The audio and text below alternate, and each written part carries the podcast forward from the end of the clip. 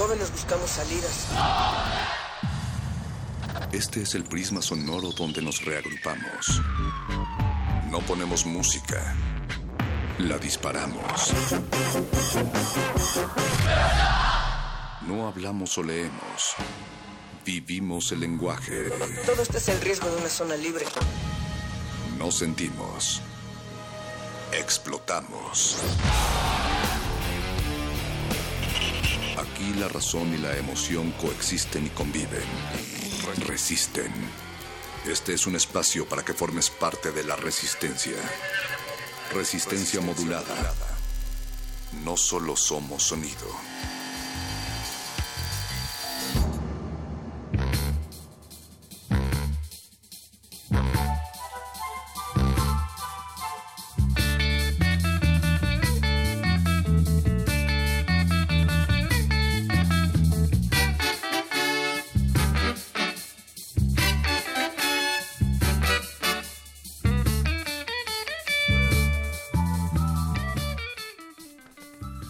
Otra noche lejana aquí en la Resistencia. Le damos un saludo a todas esas orejas de plata cuyos ojos brillan húmedos en la sombra con esta saliva melodiosa y manos de palomas mágicas. Porque tienes la piel negra, te dicen fea, y tú dando explicaciones, bonita fea. Que así te volviera el sol y antes no lo eras. Que tú naciste muy blanca y el aire quema. No te sigas disculpando, bonita fea. Hay pueblos donde las diosas también son negras. Más que tú fea, bonita, bonita y negra. Lo que mi compañero Paco de Pablo trata de decir es que transmitimos en vivo en el 96.1 de FM Radio UNAM, en donde esta semana no es posible más negrura, aunque sus areolas fueran aún más negras. Y la negrura se reencontró en el carbonizado pezón rabiosamente altivo, coronando la más humana flor. Estos versos, Paco de Pablo, desafortunadamente no están dedicados a ti. Perro muchacho, tus palabras me conmueven, pero no me conmueven tanto como la mirada de nuestro operador técnico, don Agustín Mulia, esta noche, que todas las noches nos acompaña. Don Agus, muy buenas noches. Hola, don Agus. ¿Sabes qué también me conmueve mucho? ¿Qué te conmueve? La sonrisa de nuestro querido productor, Alberto Betoques. Ah, y a mí también. Eso también Es me conmueve sexy. mucho. Además hace mucho contraste con, con su- sus dientes, son muy blancos. Ah, y su ejército de minions también en la asistencia de producción. Gracias a Iván Toledo, que es nuestro amigo de redes, ya lo saben. Facebook Resistencia Modulada, Twitter arroba R Modulada para cualquier queja y sugerencia. Y desde luego el Voice, alias Oscar Sánchez, también aquí en la asistencia de producción. ¿Cuántas, ¿Cuántas personas se necesitan para realizar una emisión de resistencia modulada, perro muchacho? Yo digo que aproximadamente 96.1, pero esa pregunta la estaremos resolviendo a lo largo de esta y las siguientes emisiones. Paco de Pablo, esos textos con los que abrieron la emisión, te decía, no están dedicados a ti, desafortunadamente. Son parte de la antología La muchedumbre de tu risa, la mujer negra en la poesía. Se trata de una antología que recoge poemas de distintas tradiciones líricas, con autores que van desde Rubén Darío hasta Derek Walcott, una recomendación de nuestro querido amigo muerdelenguas Luis Flores del Mal, que es un afrodescendiente de corazón y que además fue mordido por un osito cariñosito, porque a veces se pone muy cursi, y le enviamos un saludo. Y es que... ¿Por, por eso tiene pelos en la mano? No sé, espero Ah, que no. Ok, bueno, no. es- no sabía que le había mordido un osito. Lo mordió un osito cariñosito, le enviamos un gran saludo a su poesía cursi, a esa, a esa que nos recomendó no, pero la trajimos a colación, Paco, hundimos nuestros corazones, nuestros pies y nuestras cabezas en tinta negra porque es la semana de afrodescendencia, celebrándose aquí en Resistencia Modulada, identidad y cultura de la resistencia. Y a lo largo de esta emisión eh, trataremos el tema desde distintas aristas. Por ejemplo, el modernísimo, eh, que sonará inmediatamente después de que acabemos tú y yo, perro muchacho, alrededor de las nueve y media, 9.40 de la noche. Falta poco, aguanten. Falta poquito. Ellos estarán hablando sobre el Día Internacional de la Eliminación de la Discriminación Racial. También es miércoles de literatura y galletas con Luis Flores del Mal y el Mago Conde. Ellos estarán hablando acerca de los prejuicios en la literatura. Eso a partir de las 22.30 horas aquí en Resistencia Modulada. Pero también tenemos invitados, Paco de Pablo. Así es, nosotros también tenemos nuestro granito de arena. Nosotros también tenemos contenido. Eso. Y estaremos eh, charlando eh, con Carga Máxima, un dúo, un dueto, una pareja que nos visita desde Perú y estaremos hablando sobre el estilo de la letra gráfica popular eh, en, pues en carteles eh, allá en Perú y bueno, ellos son unos maestrazos. Lo dibujan todo a mano, además. Además. Eh, ya charlaremos con ellos en unos momentos. Además, Paco de Pablo, espero que no te importe que haya invitado a un amigo nuestro. ¿A Él quién es un- invitaste? Pues es un rapero nativo de la Ciudad de México, eh, pieza fundamental, diría yo, del desarrollo del rap en los 90 aquí en nuestro país, miembro además de Quilombo Arte, un colectivo Fundador. de artistas, fundador de Quilombo Arte. Fundador de Quilombo efectivamente. Un colectivo de artistas internacionales dedicados a varias disciplinas, pero desde luego apasionados del hip hop. No sé si te suene de, de quién estoy hablando. Me suena, me suena, me suena a Boca Floja. Boca Floja. Es como, es como un nombre que pudo haber tenido muerde lenguas, ¿no? Ah, mira, Más o menos. Creo que los, se nos los ocurrió. Boca Flojas. pero, pero nos llamó para llamarnos la atención nuestro querido amigo Bocafloja, que me parece ya está del otro lado del mundo de la bocina y de la línea. Buenas noches, Bocafloja, ¿nos escuchas? Eh, Sí, muy bien. Ah, mira, ahí está. Boca Floja, también conocido como Aldo Villegas. Bienvenido a Resistencia Modulada. ¿Cómo estás? Muy bien, gracias. Gracias por la oportunidad, gracias por la invitación. Gracias a ti por estar aquí. Qué gusto. Em, pues vamos a presentarte frente a nuestra audiencia. Eh, tú eres mexicano, eres rapero, eres escritor, eres miembro de colectivos de arte, te has involucrado en, en el, pues en el mundo de las artes y del cine recientemente. Y estás viviendo en Nueva Sí. York. Eh, ¿Estoy en lo correcto, estimado Aldo? ¿Sigues viviendo por allá? Sí, sí, vivo en Nueva York hace ya eh, 10 años más o menos. Y, y además eres nativo de la. Ciudad de México, pero además el colectivo del que formas parte, del que eres fundador, Quilombo Arte, es eh, conlleva un término que es utilizado para referirse a la resistencia de los esclavos, a los llamados cimarrones, que eran los esclavos rebeldes de aquí de América Latina. En esta semana de la afrodescendencia, mi querido Bocafloja, queríamos invitarte justamente para Sí. que nos hables acerca de este tema y de cómo a través de estos proyectos que ustedes llevan a cabo en Quilombo Arte se lleva a cabo la resistencia que aún no termina, sino que apenas va empezando. ¿Qué es Quilombo Arte? Eh, bueno, Quilombo Arte es un, es un conglomerado artístico, eh, una familia extendida de, de creadores que tiene como una de varias finalidades el hacer producción cultural que alguna mezcla una, una agenda y un discurso y un, y un diálogo que esté eh, pues más conectado con, con pues con los perfiles decoloniales y con los con las, las agendas políticas contrahegemónicas a través del arte y, y, y la creación, ¿no? Y bueno, hemos estado haciendo trabajo por ya varios años. ¿Qué personas están involucradas en, en el proyecto, eh, Aldo?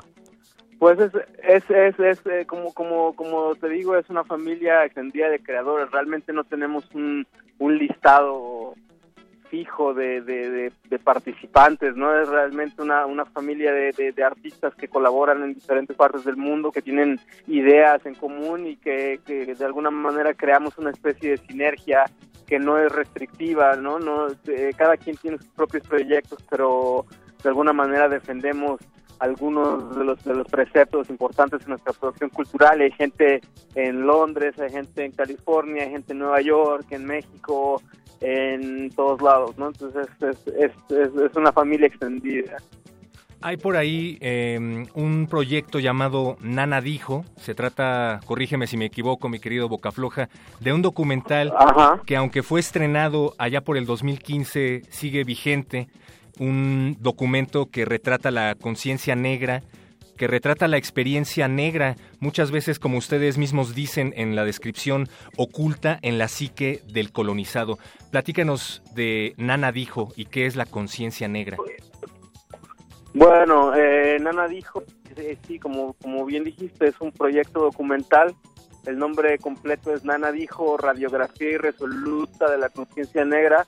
Es un eh, proyecto documental que está compuesto por una serie de narrativas en primera persona que de alguna manera eh, pues cuestiona y desafía en primera eh, la construcción de la latinidad y de la, mexicanidad. Eh, discute la, la, experiencia negra y la afrodescendencia en el contexto de Latinoamérica y en particular en México a través desde un lente eh, pues que, que, que, está alejado del, del ejercicio físico y de, y de, y, de sociología también, ¿no? Y, periodístico, ¿no? Es, es, es, un, es, un, es una colección de, de, narrativas en primera persona que, que rompe también con la estética de la, de la producción documental tradicional en ese tipo de temas. El proyecto salió normalmente, digamos que en enero del 2016, ¿no? Hicimos una proyección previa en diciembre del 2015 en México, pero hemos tenido la oportunidad de presentarlo en diferentes partes del mundo, constantemente eh, haciendo presentaciones en los Estados Unidos, en diferentes instituciones culturales y académicas. Ya, ya ha sido, eh, pues de alguna manera resume mucho el trabajo que yo he venido haciendo por varios años con música y con literatura y con otros proyectos, ¿no? ¿Qué, ¿Qué, nos puedes decir de la discriminación racial en México y en Latinoamérica a través de todo lo que tú has recogido a lo largo de tantos años de trabajo, Boca Floja? Bueno, te puedo decir que una de las pri primordiales eh, motivaciones es el, es el expresar el hecho de que el racismo como tal no puede resumirse únicamente a los márgenes de la discriminación, ¿no? Es una, es una, es un imbalance de poder que está eh, conectado eh, necesariamente al, al, a los epicentros hegemónicos y estructurales, ¿no? No nada más se resume a, a, los márgenes de la discriminación. Entonces, más que, más que lo que yo haya recogido a través de mi trabajo profesionalmente, es lo que yo haya recogido a través de mi propio cuerpo a través de mi experiencia personal, ¿no? Como un ser históricamente marginalizado en base a la cuestión racial, ¿no? Entonces, es un documento que de alguna manera también refleja mi experiencia de vida eh, de todos los días. Y, y bueno, es, es, es, es, muy compleja, ¿no? Pero esa es una de las grandes motivaciones por las cuales he hecho este trabajo. Hay por ahí en el tráiler, Paquito de Pablo Bocafloja, de este documental, una chica que habla acerca de su propia experiencia en ese sentido y dices que yo era demasiado negra para los mexicanos, pero también era demasiado mexicana para los negros. En ese sentido, háblanos de tu propia experiencia, ya para ir finalizando, tú que has vivido aquí en México y, también allá en los Estados Unidos, un país que por cierto, en el que por cierto las cosas no andan muy, muy bien que digamos en este sentido. Bueno, sí, es, es, es, es complejo porque la, la, las políticas raciales en, en, en Latinoamérica y en México pues funcionan de una manera muy, muy específica en la cual eh, se construyó esta especie de mitología del, del, del, del, mestizaje que no sirvió para otra cosa más que para fortalecer el nacionalismo revolucionario y por ende generar pues un y eh, el modelo de colonialismo interno que sigue sigue imperando hasta hasta el día de hoy no que tiene consecuencias a nivel económico social político ideológico espiritual.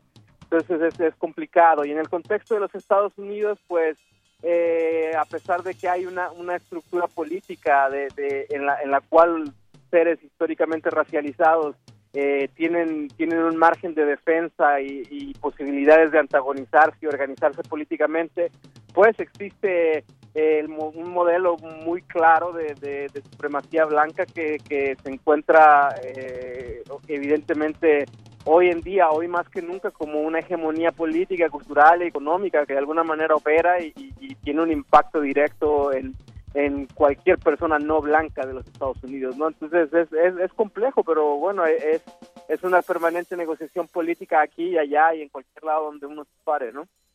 Definitivamente. Eh, Aldo Villegas, Boca Floja, para, para terminar esta conversación, que por cierto te agradecemos mucho, eh, ¿qué, ¿cuál es la siguiente historia que, que quieres contar en base a lo, lo, que observas o lo que consideras importante? No sé, algún próximo documental o un siguiente álbum que, que estés por, por publicar. Sí, eh, bueno, estoy trabajando, estoy empezando a trabajar este año en un nuevo documental que se eh, Magenta, que habla sobre la, masculinidad en el cuerpo del oprimido se hace un cuestionamiento frontal al, a la cuestión de género a partir de, de, de las experiencias racializadas, de cómo la, la, la situación colonial tuvo un, un, efecto directo, un impacto directo en, en, la, en el patriarcado y en las prácticas de, de la sexualidad y masculinidad en, en, en, en los cuerpos eh, históricamente oprimidos, ¿no? Entonces, ese es el viaje nuevo a nivel documental que vamos a, a tratar de terminar para principios del próximo año. ¿Y eso en dónde lo vamos a poder ver? Además de eh, una, una próxima proyección, si es que la habrá, de Nana Dijo. Sí, bueno, estamos tratando siempre de, de, de pues de, de, proyectarlo no solamente en los espacios académicos o las instituciones culturales, sino en los espacios más barriales y en, eh, en espacios de base comunitaria, ¿no? Eh, eh, la gente tiene que estar pendiente, obviamente se trata de que la, eh, desafortunadamente la industria cultural en el contexto del cine pues es una, una industria cultural completamente blanca, eurocéntrica y criolla y, y, y, problemática o que se siente problematizada por el tipo de narrativas que nosotros hacemos con nuestro cine y con nuestra música y con nuestro arte. Entonces, algunos de estos espacios no, no se abren tan fácilmente, pero no lo, no lo inventamos, siempre, siempre hay manera de encontrar la producción que hacemos, ¿no? Y lo pueden checar en Vimeo también y, y en alguna de las muestras que en las que seguramente seremos invitados. Bien. Boca Floja, pues muchísimas gracias por haber estado aquí con nosotros en Resistencia Modulada. Esta es tu casa cuando quieras, ya lo sabes. Y por favor, invítanos a visitar también tus redes para estar al pendiente de próximos claro. proyectos. Claro, gracias, gracias por la, la oportunidad. Este, y sí, eh, mi página oficial es emancipación con doble s punto com, emancipación eh, tenemos una plataforma de análisis crítico que se llama sociedadcimarrona.com, donde constantemente subimos material, reseñas de cine, arte, etcétera. Y las redes sociales, estoy en Facebook como Boca Floja, una sola palabra, todo junto. Estoy en Twitter como Boca Quilombo. Y este y bueno, ya me, me, me buscan por ahí y seguro me encuentran en Google cualquier mi música, la, el cine, etcétera. El que busque ahí aparece. Eso pues. De lujo, pues. Claro. Aldo Villegas, Boca Floja, muchísimas gracias por tomarnos la llamada. Esperamos encontrarnos gracias en el futuro por acá. Sin duda, un Eso. abrazo, muchas gracias. A ti. Y bueno, para, para despedir esta agradable charla, estimado perro muchacho, ¿por qué no escuchamos de Boca Floja su tema autónomo? Porque... Y, ¿Por qué no? O sea, es, es, espera, ¿sí lo vamos a hacer o no lo vamos a hacer? Lo vamos a hacer si tú, si tú quieres. Aquí hacemos lo que tú digas, Paco. Pero Okay, te, te iba a decir que el hip hop es utilizado también como una herramienta de cambio social y política. Buen dato, lo tomaré en cuenta. Boca Floja, autónomo. Y volvemos.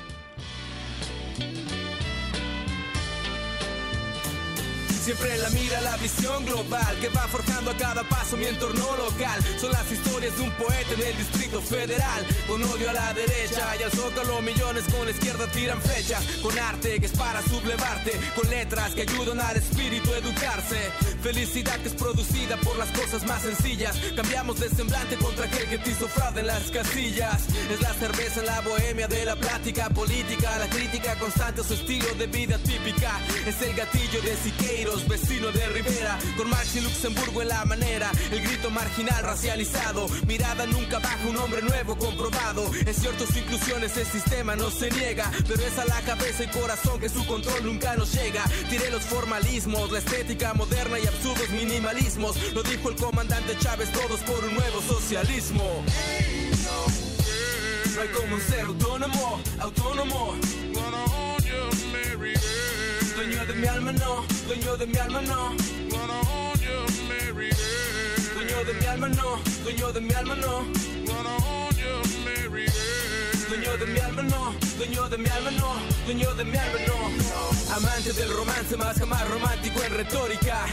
Como reuniones de rebeldes en Starbucks discutiendo sobre propiedad calórica.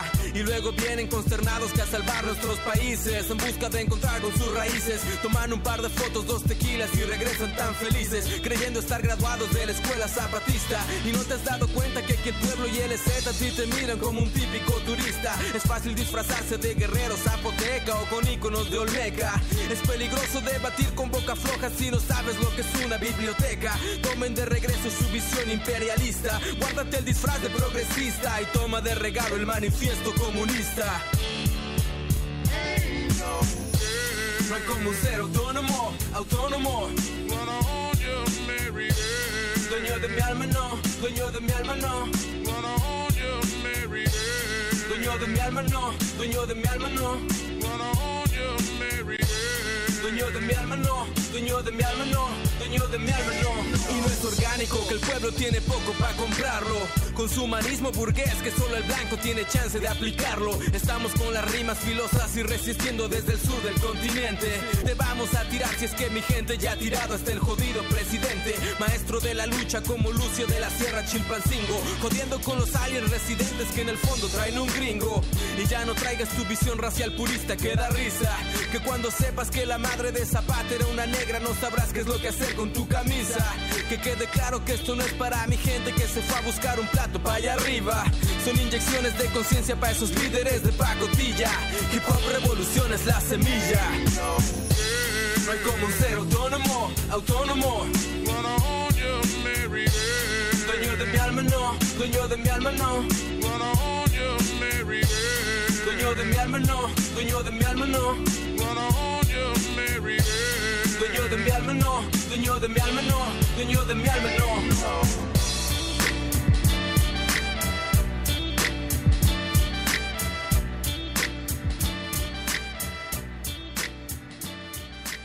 La primera vez que me acuerdo que sí fue algo muy impactante fue en la secundaria.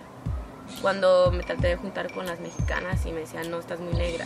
Y luego me traté de juntar con las negras y decían, no hablas español. Entonces eres muy mexicana. Entonces, two black for the Mexicans and two Mexicans for the blacks. Resistencia modulada.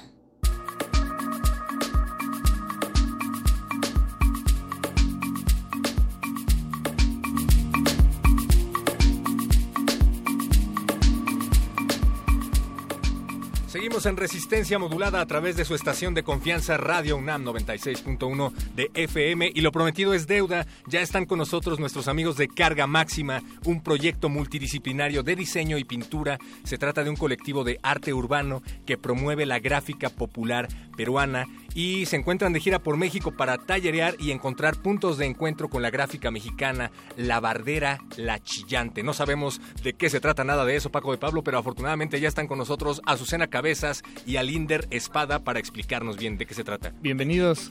Bien, ¿Cómo están, muchachos? Hola, Paco. gracias. Hola, ¿qué tal? Hola, Héctor, ¿qué tal? Mucho Hola, hola. gusto. ¿Cómo los trata la Ciudad de México? Bien, comemos muy, Muy bien. bien. está todo muy rico. ¿Sí, en serio? Perú. Espérense la venganza de Moctezuma. No, no es cierto. Oigan, a ver, cuéntenos de Carga Máxima, eh, de qué se trata su proyecto. Lo están llevando además por varias partes de Latinoamérica, ¿no? Sí, es un proyecto que ya tiene, digamos, fundado ah, desde el 2014 y básicamente es difundir la gráfica popular, específicamente el rotulado que se hace a puro pulso y pincel, como nosotros le decimos, ¿no? Que es hacer letras con un pincel y pintura. ¿Y el, el nombre de dónde se deriva? Carga Máxima. En los años 50 en Lima había un mercado de abastos muy grande que se llamaba La Parada y es ahí donde sucede algo interesante, ¿no? Los camiones que vienen de todas partes del país a alimentar el mercado em, se pintaban en alguna parte del camión un rectángulo amarillo donde se pintaba la carga máxima, la tara del camión, ¿no? Entonces iba de esta costumbre de decir, píntame la carga máxima de mi camión y de ahí se apropió el nombre y bueno, esa historia la conocimos por Caribeño, que es un pintor que conocimos ya que tiene como 80 años, bueno, acaba de fallecer lastimosamente y esa es la historia del nombre, ¿no? Sí, es, un, es, un, es, es como una, una escuela de pintores así súper popular del mercado y que eso ha sido vigente hasta el día de hoy, ¿no? En los 2017 y es una letra que es considerada como sofisticada en el mundo de la gráfica popular, ¿no? No hacen una helvética, no hacen una Times, no hacen una gótica, hacen una carga máxima, ¿no? Y tú la vas a encontrar desde eh, los letreros a- pintados a mano hasta eh, los, los rótulos de los transportes, los transportistas, ¿no? Que tienen las avenidas, la placa, los números, comas, puntos, ampersand, diferentes este, estilos de letra, variantes, pero todos en base a esta, ¿no? Esta es como se puede decir la vedette. Me, me gustaría mucho que la, que la audiencia pudiera verlo porque nos trajeron unas, unas postales que Sí. hicieron eh, ustedes, ustedes las, las ilustraron, las dibujaron. Eh, y y es, es, es muy claro porque es, es una letra que se ve... em, Que, que le que encuentras tiene- como en todos lados, ¿no? Eh, A así veces Exacto. que la has visto Sí, mil veces, es que muy- de hecho sí. Claro, es muy probable que acá en México también haya y tenga otro Sí, nombre. En Chile exacto. también, Bolivia, en varios, varios países que hemos visitado. Pero eh, la historia que tenemos nosotros es muy particular, ¿no? Tiene que ver con, con un mercado en los años 50, tiene, un, un- tiene pioneros, tiene representantes. ¿Y, y qué fue lo que los, los inició, lo que los atrajo en, en este ámbito? ¿Qué, Lo ¿Cómo que empezó pasa todo? es que es un poco complicado, pero debemos ser breve. En el caso de Lima no hay facultades de arte pública.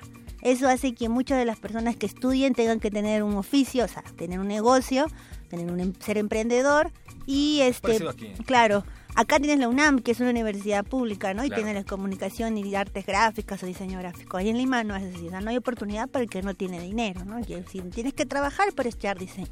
Y eso hace que muchos de estos pintores su, su galería, su espacio de trabajo sea la calle, ¿no? O sea, sí, te gusta dibujar, te gusta pintar, pero me dedico a hacer publicidad popular. Y eso es como ah, un espacio para ellos también, donde ellos se interactúan, por ejemplo. Hay gente que regresa a la Escuela de Bellas Artes, Escuela de Artes Plásticas, pero expone en París o hasta en unos casos no expone en ningún lado, ¿no? Y termina siendo maestro en algún instituto, ¿no?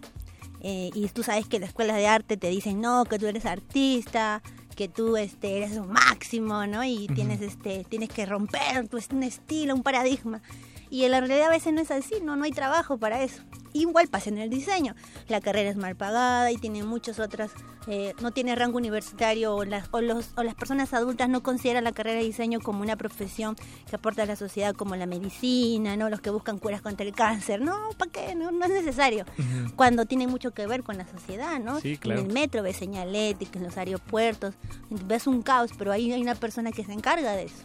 De organizarlo y de darle sentido. Y, Y, de las municipalidades, en los lugares, en centros culturales, debe de haber diseñadores, porque para eso es, para comunicar. Entonces, en Lima pasa esto y eh, muchos de estos personajes tienen también nociones de arte, pero con su trabajo de rótulos, de afiche, de publicidad. Entonces, aporta más a la sociedad un pintor que no es académico, que pinta en la calle, que tiene que conocer a la señora que vende taco, que conoce al señor que vende jugos, vende aguas frescas y le invita y él camina por la calle y ve su rótulo y anda y pasea, ve su trabajo en la calle, que aporta más, ¿no? Y está presente y tiene todo ese, ese saber popular. Y está Ahí en medio de, de todo, ¿no? y ahí Está- convive Ujú. y es como un rockstar, ¿no? Y la gente lo saluda. Todo, es- todo ese imaginario popular es lo interesante que se encuentra en, en estos tipos de letra y sus historias. Porque la gráfica popular es lo que hace que nos hable el espacio público. Y, y además, Paco, a mí me gustaría mencionar que hay unas frases que tienen estos Ah, rótulos por favor, sí. que están favor, buenísimas. O sea, es, es- lo voy a decir, en verdad es filosofía pura.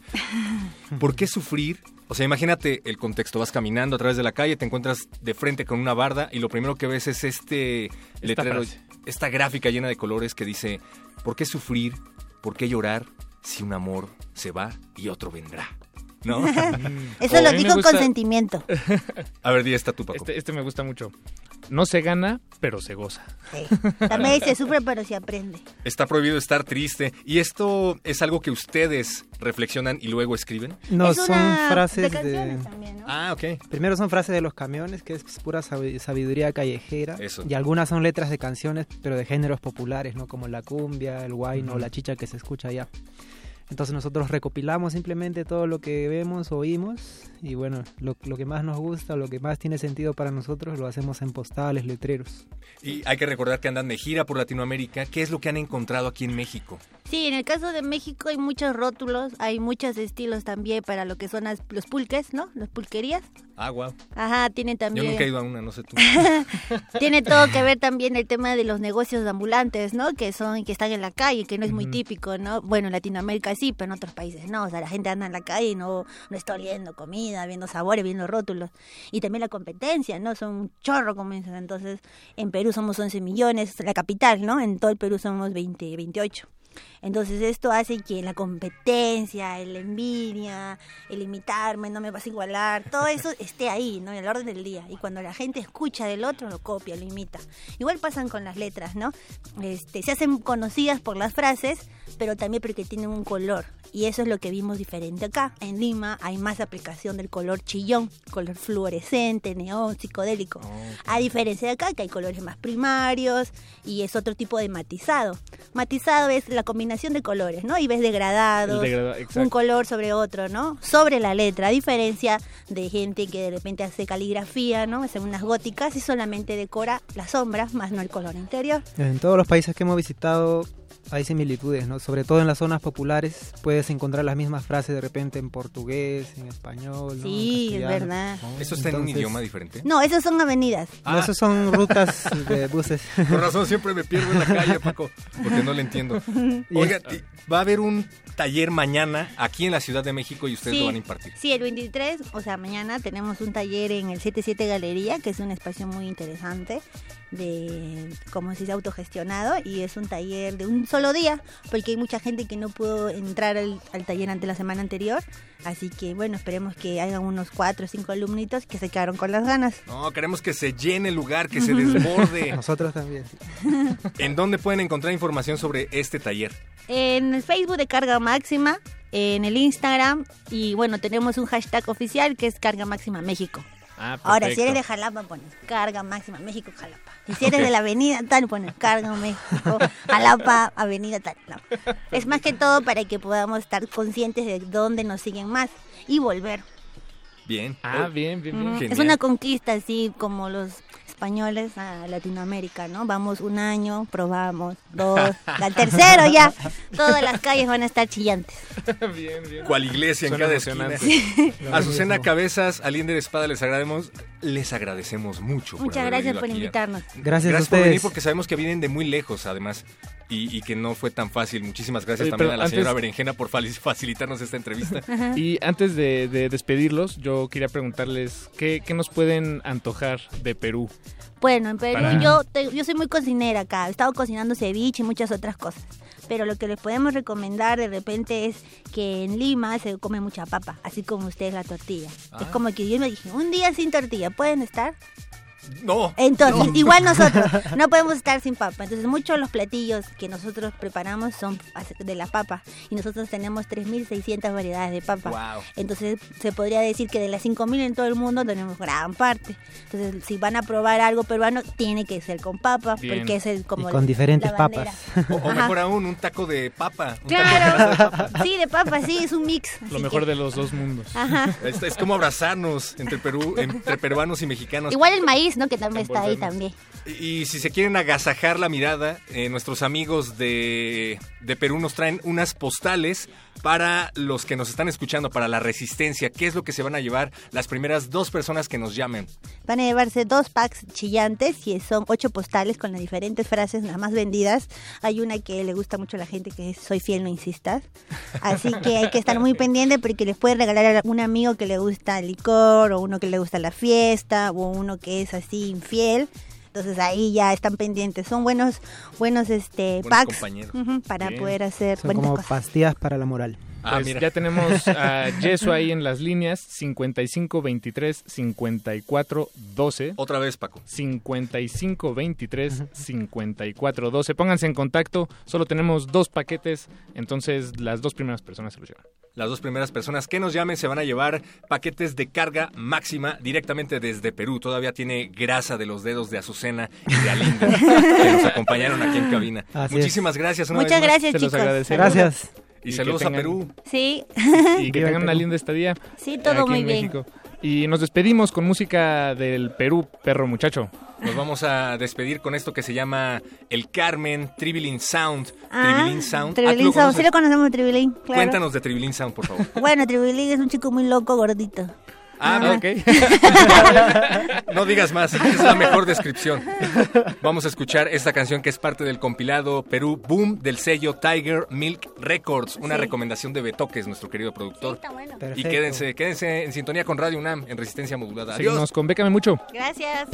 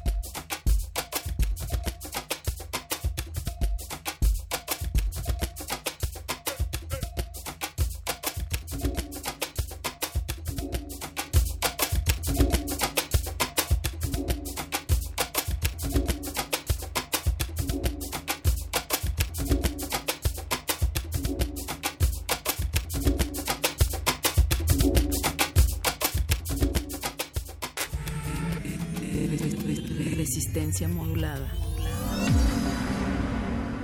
La noche modula. La noche modula.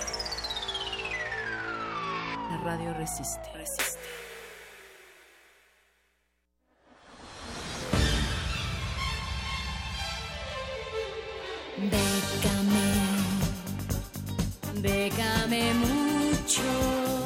Mucho. La guía para becas, premios, concursos, apoyos, financiamientos, residencias, convocatorias. Déjate becar. Estás en manos de expertos.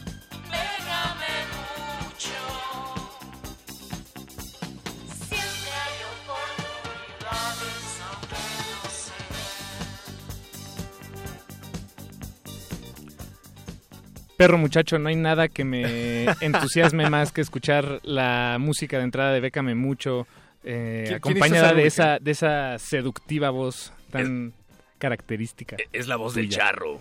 Cuando no está hablando así, hace esa voz. Estimado seductora. Charro, bienvenido, estás en la cabina. Vaya, vaya, un Eres de saludo verdad. a toda la resistencia que nos escucha como cada miércoles. Un saludo a todos aquí en cabina, obviamente. Muchas gracias por venir, Charro. Bien, Charro. nada, de nada. Ya, lo decía la rúbrica eh, con tu voz sensual.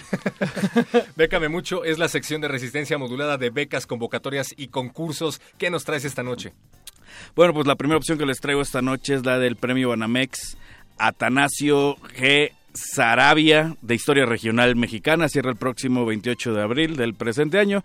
Y bueno, en esto pueden participar personas o grupos de personas que presenten trabajos inéditos de historia regional mexicana. Se entiende por historia regional el estudio de los hechos, los procesos, las transformaciones y las continuidades históricas de un espacio geográfico, social y cultural que comparten características que lo hacen único y diferente a otras áreas. Vienen muchas, eh, muchos lineamientos para que quede un poco más claro este- esta definición, pero a grandes rasgos eh, se trata como de trabajos de cosas que tengan continuidad y haya alguna especie de afectación con nuestra cotidianidad. A grandes rasgos es por ahí donde van los lineamientos, obviamente lo pueden checar a detalle con calma en sus casas, pero por ejemplo no entran lo que son biografías de personajes, como, como lo más clásico que uno remite a historia, es ese tipo de trabajos no entran. Podría entrar una tesis, por ejemplo. de hecho, las categorías, que bueno que lo mencionas, pero muchacho, las categorías son tesis de doctorado, tesis de maestría, tesis de licenciatura y lo que son investigación, que hay dos rubros, pero también pueden checarlo a detalle para que no se hagan bolas. Pero bueno, está el rubro de investigación. Para cada una de estas categorías habrá un fabuloso ganador, el cual se llevará en cada caso 90 mil pesos y un diploma para que se lo cuelgue ahí a su jefecita y se lo enseñe. Ándale. Si pues te dan nada mal, 90 ¿eh? mil pesos para terminar la tesis y no la terminas, entonces tienes serios problemas. Así es, así que bueno, aquellos que estén en ese rubro de, la historia, en cualquiera de estas eh, fases estudiantiles, pues pueden, pueden eh, motivarse para terminar su tesis. O si ya la tienen, pues darle una chaineadita y sacarse un billetín ya que están en esas ondas de la titulación. Pe- Pero también hay premios para gente que esté estudiando licenciaturas como ingeniería o carreras técnicas superiores con especialidades, maestrías o doctorados en universidades mexicanas, Charro. Así es, y bueno, estamos hablando del premio Santander a la innovación es- empresarial. Ahorita nos venimos como en convocatorias bancarias, al parecer. Bien, me gusta. Pero bueno, esta cierra el próximo 31 de marzo y como bien dices, pueden participar estudiantes en cualquiera de, de estos niveles, que puede ser licenciatura, ingeniería, carrera técnica, especialidad, maestría, doctorado, siempre y cuando estén cursándolas en universidades mexicanas. También pueden participar egresados que no tengan más de un año de haber terminado. Eh, como digamos aquellos porros ya no pueden aplicar porque bueno ya tienen un ratote que salieron si es que acabaron y también em- emprendedores que tengan algún proyecto individual o colectivo inscrito en lo que ya son algunas de las incubadoras eh, reconocidas en el país. Estos, estos son los, los grandes lineamientos. El pequeño detalle es que la edad máxima para participar es 30 años cumplidos y en el caso de que vayan a participar con un grupo no debe exceder las 5 personas. ¿Pero de qué se trata este premio? Bueno, de presentar un proyecto que puede ir en categoría A, proyectos de innovación empresarial o en categoría B, proyectos de negocio con impacto social. En la primera opción se pueden meter lo que son eh, proyectos de FinTech e inclusión financiera, que es todo esto de los sistemas que usan las nuevas tecnologías para ofrecer ese, sistemas financieros, como aplicaciones, como cobrar, vender, por poner un ejemplo. Eh, también lo que son tecnologías industriales y nuevos negocios, tecnologías de la información, Big Data aplicaciones móviles y ciberseguridad. En la categoría B se refiere más a proyectos eh, enfocados a energías limpias, salud, educación, brecha digital, ciudades inteligentes, viven, vivienda sustentable y domótica, que como bien sabes, perro muchacho, se refiere a esto de automatizar lo que son las viviendas, o de que entras y aplaudes y se prenden las luces, como decía fabuloso Mauricio Garcés, grandes personajes de esos, pero con una, una actualización un poco más 2.0. Como aquí en cabina. Estornudas y se apaga la luz. Pero hay premios, Charro. Así es, para los proyectos, eh, para los que ganen en estas categorías, en cada caso eh, habrá un tercer lugar con 100 mil pesos, segundo lugar 200 mil pesos y primerazo lugar 500 mil pesos. Así que bueno, a aquellos que estén interesados o ya tengan proyectos que cabe, quepan en alguno de estos rubros que acabamos de mencionar, pues chequenlo. Ya nada más es cosa de que se inscriban, principalmente que cumplan con los requisitos de edad. Y aparte, los dos primeros lugares en cada categoría obtendrán una beca para estudiar un programa exclusivo de emprendimiento en los United States. Mm, nada mal. Nada para que mal, le sigan mal. afilando el colmillo a esto del emprendurismo.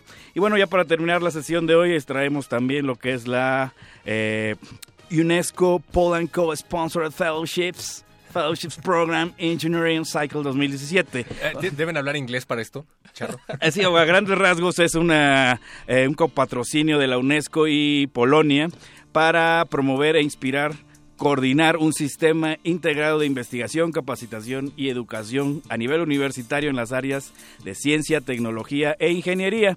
Se, trata de 40 becas con una duración de seis meses cada una para estar en Polonia y emprender lo que es un programa individual de investigación en una de estas áreas que mencionamos antes.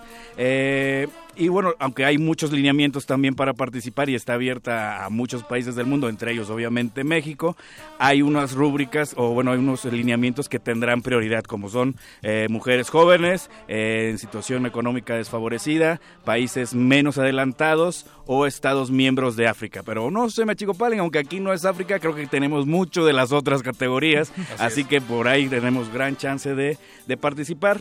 Y bueno, esta convocatoria cierra el próximo 14 de abril. Para aquellos ganadores o beneficiarios de esta convocatoria tendrán lo que es la matrícula eh, gratuita, el alojamiento en un campus eh, específico para los becarios de esta convocatoria, 400, bueno, más o menos el equivalente a 400 dólares mensuales para gastos, otra dotación de 400 dólares para actividades que tienen eh, contempladas en, en el- en la estancia, eh, así como los gastos de traslado internacional desde el país que, que estén convocando ida y vuelta y seguro médico. Y aprovechamos para mencionar que Resistencia Modulada es un espacio patrocinado por el Fondo Internacional para la Promoción de la Cultura de la UNESCO, Paco de Pablo. Así es. Así Eh, es, así que no se apantallen con esos nombres raros en inglés y que si hay que, que si de todo el mundo no, no somos prueba viviente de que sí se es, puede, sí se se, puede. pudo y se seguirá pudiendo. Así que si no tenía lápiz y papel a la mano, querido Radio Escucha, puede checar toda esta y otras convocatorias en Facebook y Twitter como Iguanabit, hashtag Bécame Mucho y en las redes sociales de Resistencia Modulada, muchachos. Bien, de lujo, porque sí es mucha información, Charro, a mí ya se me olvidó. No, no, no, pues con calmita, con calmita, ve por tu tecito y ya sacas tus notas y ahí ves en cuál, cuál Ahí aplicas está en el esta Charro ocasión. para asesorarte. Paco de Pablo, Perro muchacho. Charro, muchísimas gracias. Gracias, gracias, de nada, de nada. Un saludo a toda la resistencia y a todos aquí en cabina. Un abrazo. Vamos a despedir este espacio para ceder los micrófonos a la señora Berenjena que ya está afuera de la cabina a punto de matarnos porque no nos hemos salido. De hecho, ya está dentro de la cabina. El Eh, espacio de Derechos Humanos y Salvaje Pop de Resistencia Modulada, el modernísimo. y con eso nos despedimos. Quédense en sintonía, no se despeguen. Chidey. Resistencia modulada. Un afán orquestado por desestabilizar que los campesinos de México son los dueños de estas minas. Resistencia. Esta es tu tribuna de opinión. Aquí reuniremos nuestras ideas. Aquí debatiremos lo que nos interesa y nos afecta como ciudadanos. Estamos en El Modernísimo.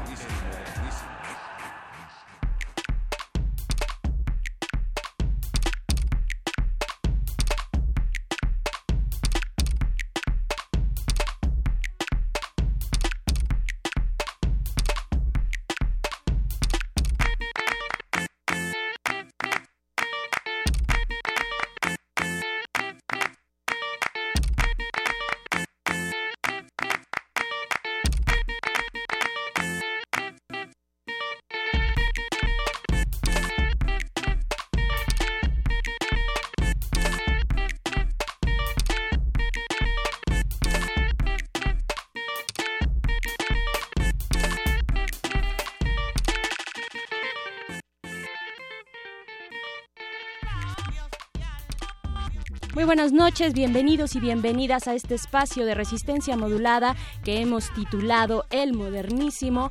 Este es un momento para hablar de derechos humanos, temas de agenda pública y a todo lo cual agregamos un poquito de salvaje pop.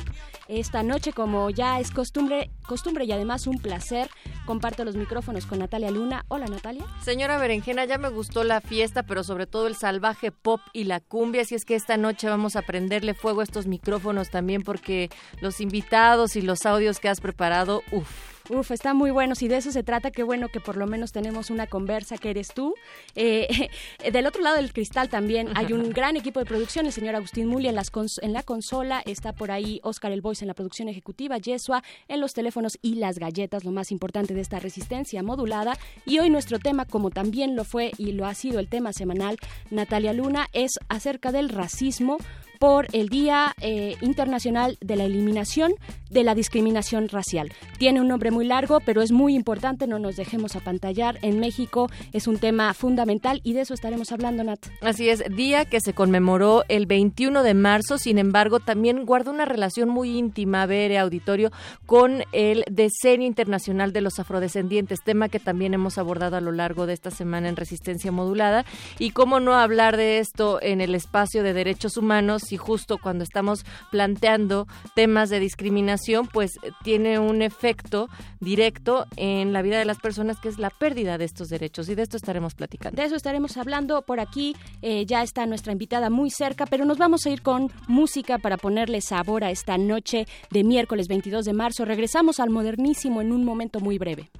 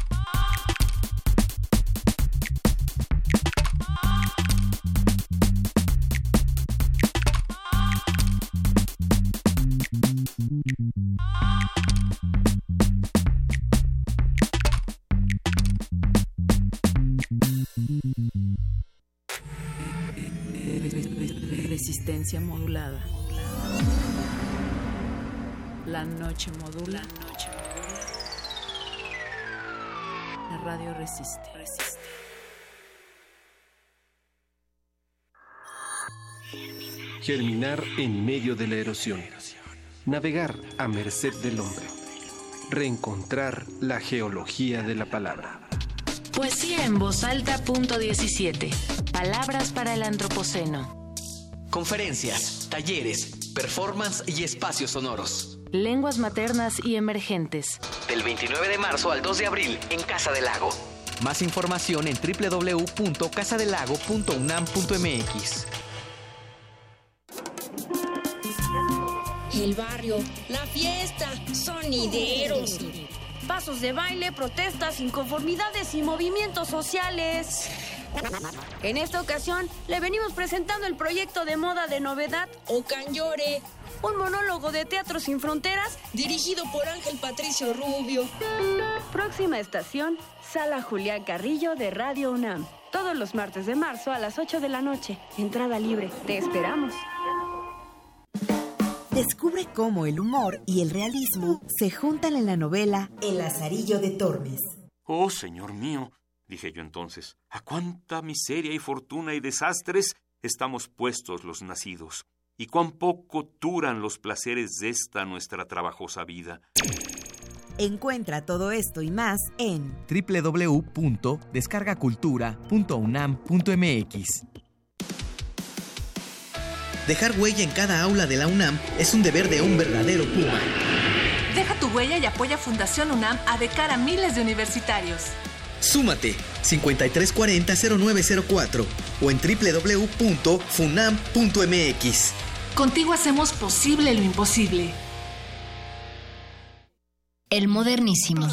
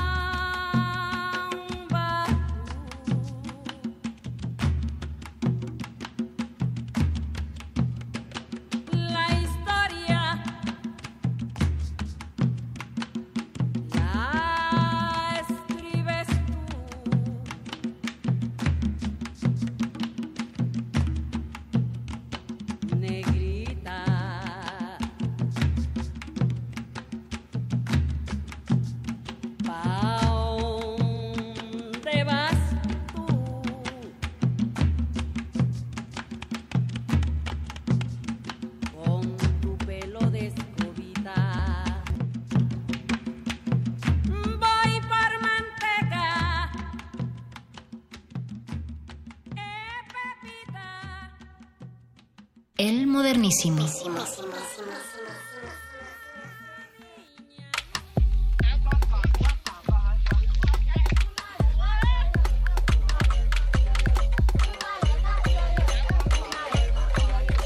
Ya regresamos a esto que es el modernísimo en resistencia modulada. Hoy estamos hablando de racismo, eso eh, ese es el tema de esta noche y también lo ha sido de, eh, tema semanal en resistencia modulada. Estamos ya con eh, nuestra invitada de esta noche, ella es Gina Diediu. Es consultora independiente, defensora de derechos humanos, activista en la defensa de los derechos humanos de las personas afrodescendientes en México. Gina, buenas noches, ¿cómo estás? Hola, ¿qué tal? Bienvenida. Muy buenas noches. Gracias por la invitación. Gina, una de las cosas que, se nos viene a la mente cuando estamos hablando sobre discriminación racial y uno de los elementos más importantes es también el cómo vamos nombrando la realidad y cómo nos autonombramos y a partir de esto se van identificando ciertos grupos o no. En este caso hemos visto que a través de la ONU se ha utilizado el término para este diseño de afrodescendientes, ¿no? Y después tenemos afromexicanos, pero dentro de estas discusiones nos gustaría para empezar saber cómo es que una persona afrodescendiente se autonombra y se proclama. Ok.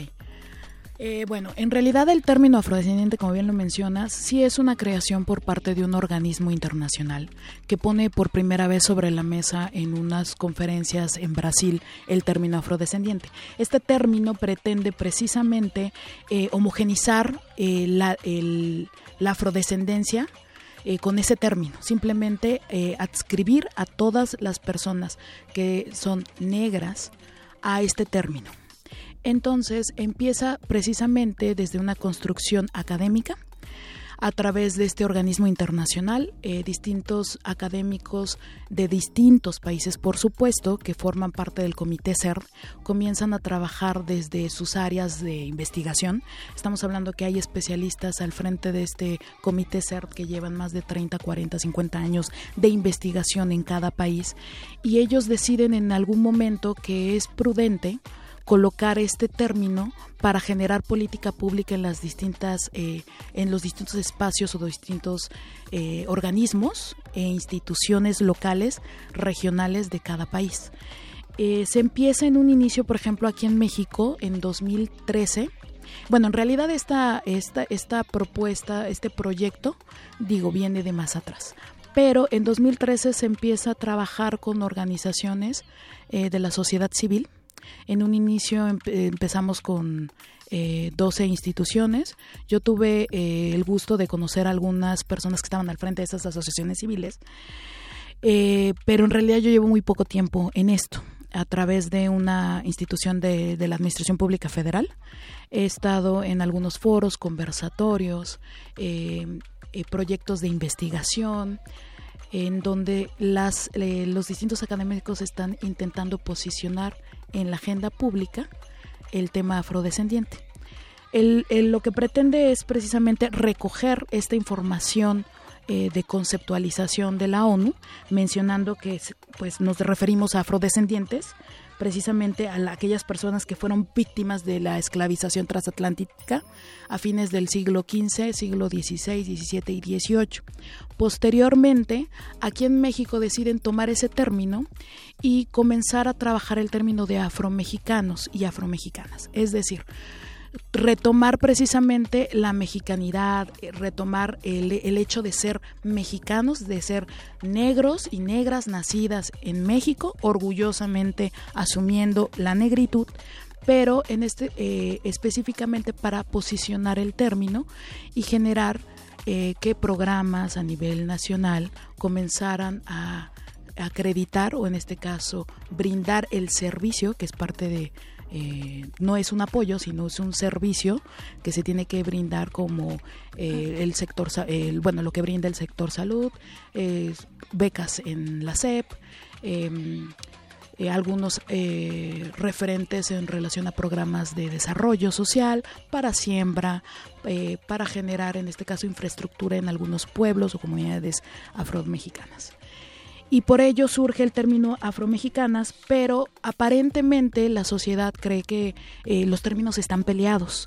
Y entonces cuando empezamos a hablar de personas afromexicanas, comienza el discurso y el debate eh, crítico de por qué asumirme de esa manera si es un término creado fuera de México, si es un término creado eh, desde la academia y hay asociaciones que, por ejemplo, han decidido eh, trabajar en conjunto para reconocer el término solamente con fines eh, estratégicos y políticos. Sin embargo, eh, por dentro, de, en la misma comunidad, se, sigue el debate. O sea, tú los puedes ver reunidos en un espacio para precisamente hablar de las necesidades que tienen estas comunidades, esos pueblos negros, afro mexicanos aquí en México, precisamente. El debate siempre es ese. ¿Por qué?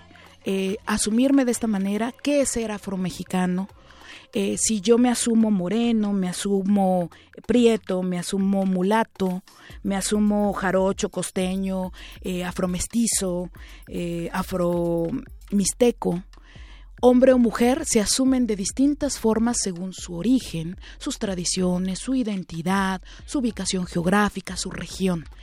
Entonces, en 2015, precisamente el INEGI crea esta encuesta intercensal. Previamente se hicieron distintos foros con la finalidad de tomar en cuenta eh, las distintas iniciativas que tenían estas asociaciones civiles, que de 12 terminaron siendo 41 asociaciones civiles bajo eh, este, este, este como contacto directo con dependencias, con eh, consejos sobre derechos humanos y lo que ellos debatían es, yo me asumo orgullosamente negro o negra. El término negro no es un término despectivo, el problema es el uso del término en distintos contextos en donde a mí se me etiqueta de manera despectiva, asumiendo que otros me pueden etiquetar o autonombrar, que es lo mismo que sucede con el término afromexicanos o afromexicanas. Siempre está esta visión de yo me asumo orgullosamente negro, yo me asumo orgullosamente afromexicano, me asumo orgullosamente eh, eh, moreno, pero sí eh, el INEGI en esta encuesta intercesal lo que pretendió es colocar y posicionar este término, ignorando en algunos otros términos que las mismas, las mismas asociaciones y la misma población quería colocar. ¿Por qué? Porque cuando tú haces una pregunta en una encuesta, no puedes eh, darle 20 o 40 o 30, o 30 conceptos distintos de un término. Entonces se terminó realizando una pregunta muy clara, muy pequeña, concisa, en donde solamente se hablaba de la afrodescendencia a través de la identidad, la cultura, las apropiaciones, su historia, etcétera. Gina, hablando eh, de, estos términos y de cómo nombrar, que es algo, es un debate que tenemos socialmente, cómo nombrar no solamente a los afrodescendientes o afromexicanos, eh, negritudes, sino también, vaya, se extiende eh, en un abanico muy amplio desde género, marcado por género, por clase, por raza, que es allá donde quiero llegar, y es preguntarte si el hecho de nombrar como negro o negritud no nos sigue remitiendo y refiriendo a una cuestión racial y reforzándola al mismo tiempo. Y lo pregunto también en el sentido del orgullo de la negritud.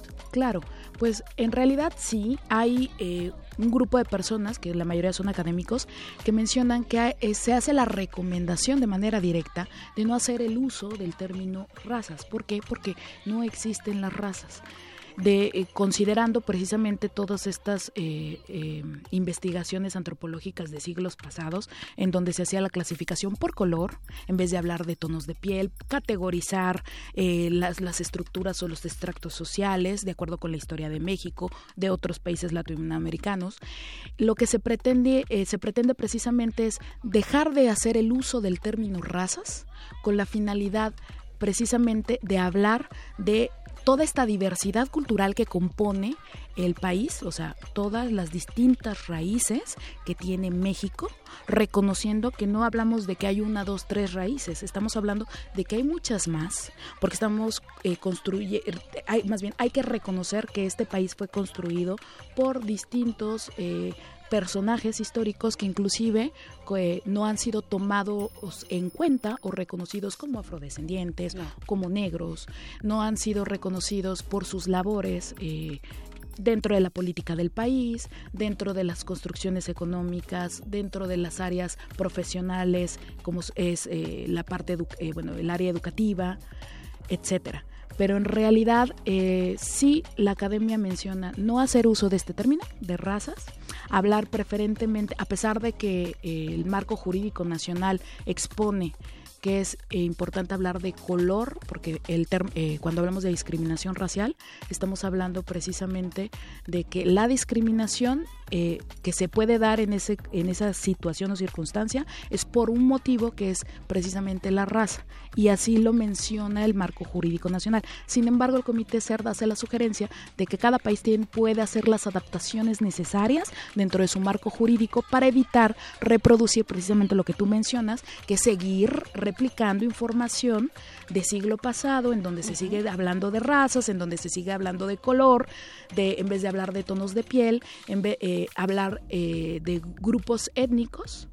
Eh, y hablar de grupos nacionales bajo este reconocimiento de que también la población afrodescendiente, la población negra en México, que lleva siglos aquí, han formado parte de esta construcción de un Estado-nación.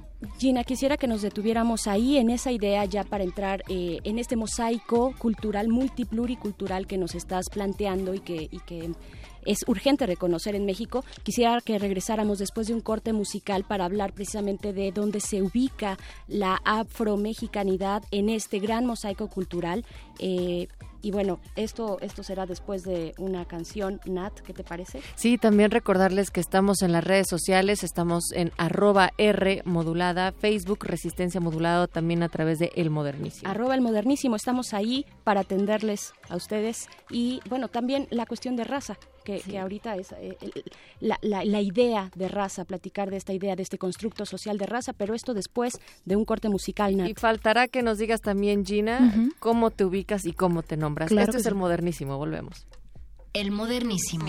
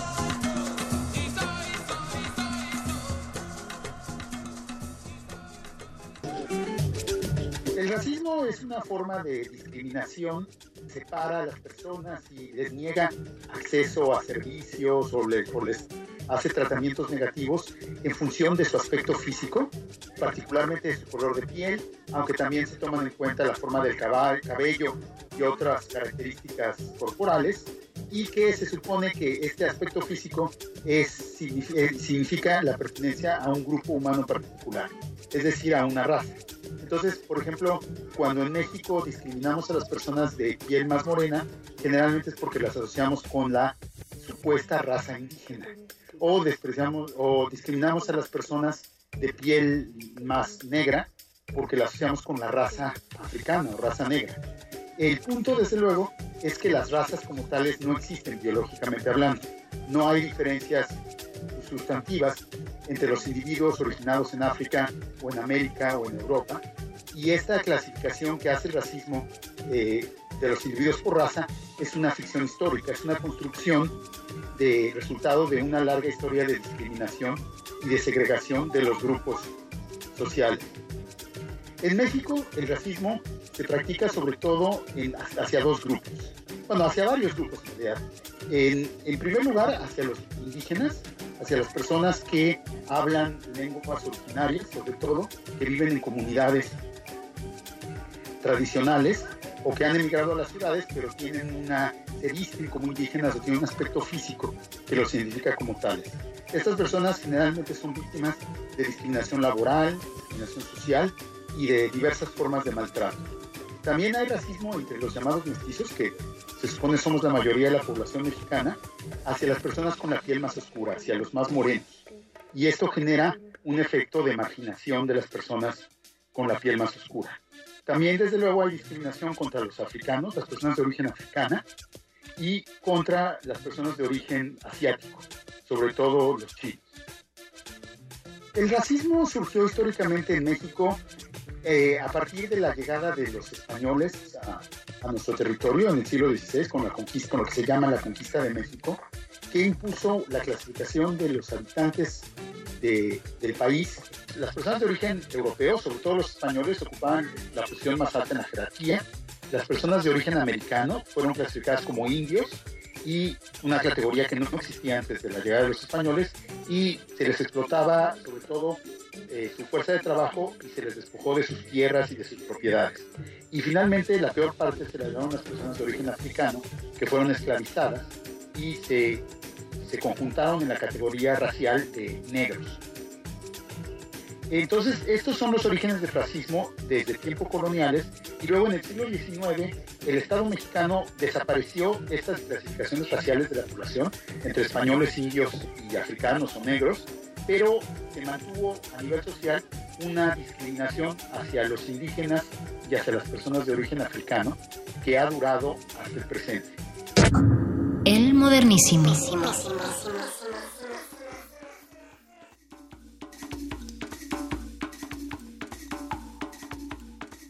Ya regresamos aquí al modernísimo de resistencia modulada cuando son las 10 con 24 de la noche. Estamos hablando de racismo, estamos hablando de negritud y estamos con Gina Diediu. Eh, pero antes escuchamos Nat, Natalia Luna, escuchamos eh, una entrevista que le hicimos al doctor Federico Navarrete, es la voz que escuchábamos anteriormente. Él es investigador del Instituto de Investigaciones Históricas de la UNAM.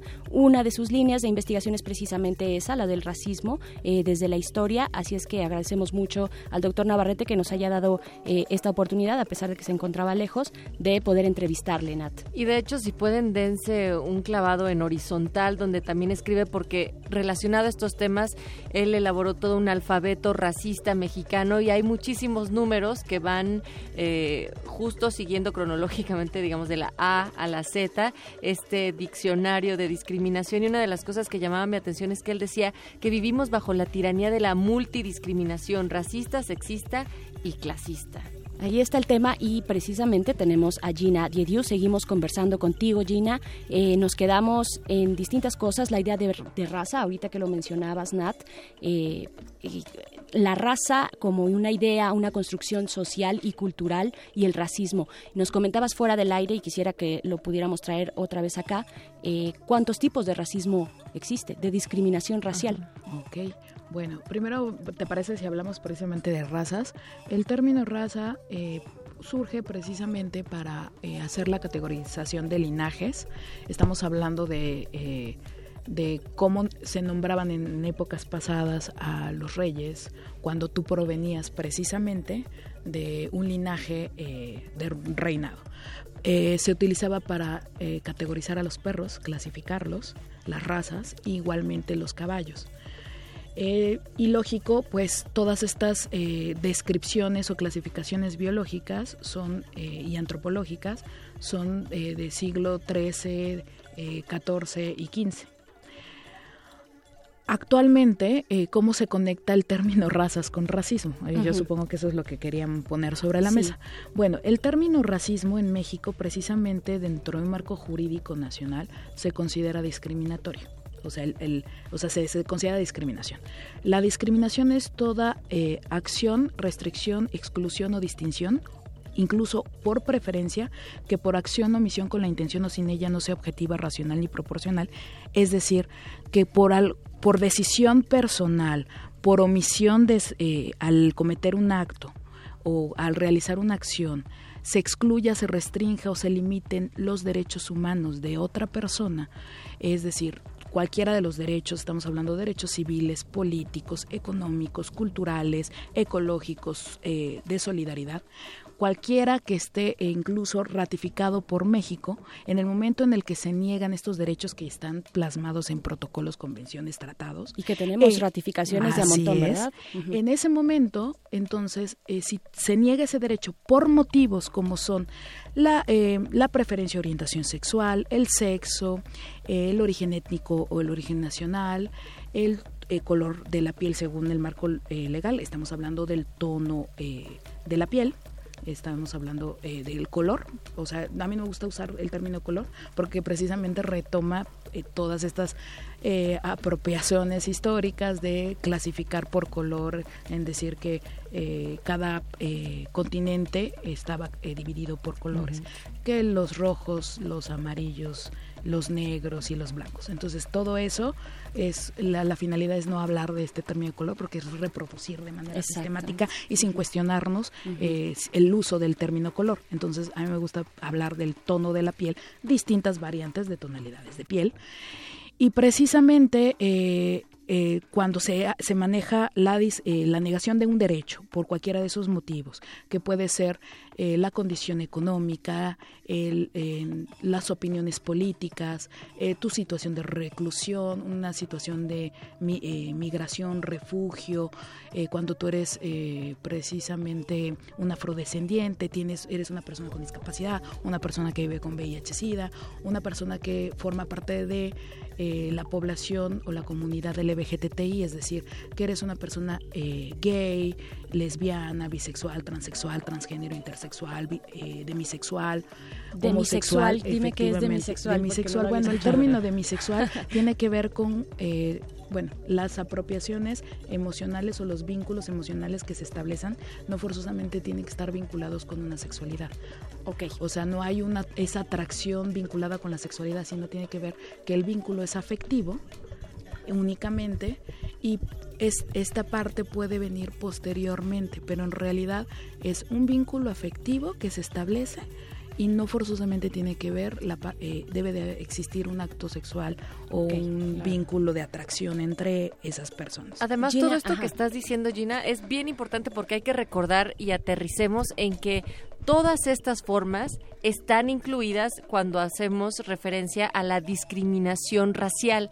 Y entonces también caemos en cuenta que podemos haber caído en la discriminación racial de muchas formas, que no solo tiene que ver con estar juzgando a una persona o eh, privando de ciertos derechos a partir de la tonalidad de la piel. Me gustaría que nos dijeras, retomando antes de, la música, dijimos, ¿tú cómo te reivindicas? Ok, yo me asumo orgullosamente negra. Eh, me reconozco y me asumo eh, rotundamente hermosa, o sea, mi negritud es algo que yo porto con mucho orgullo.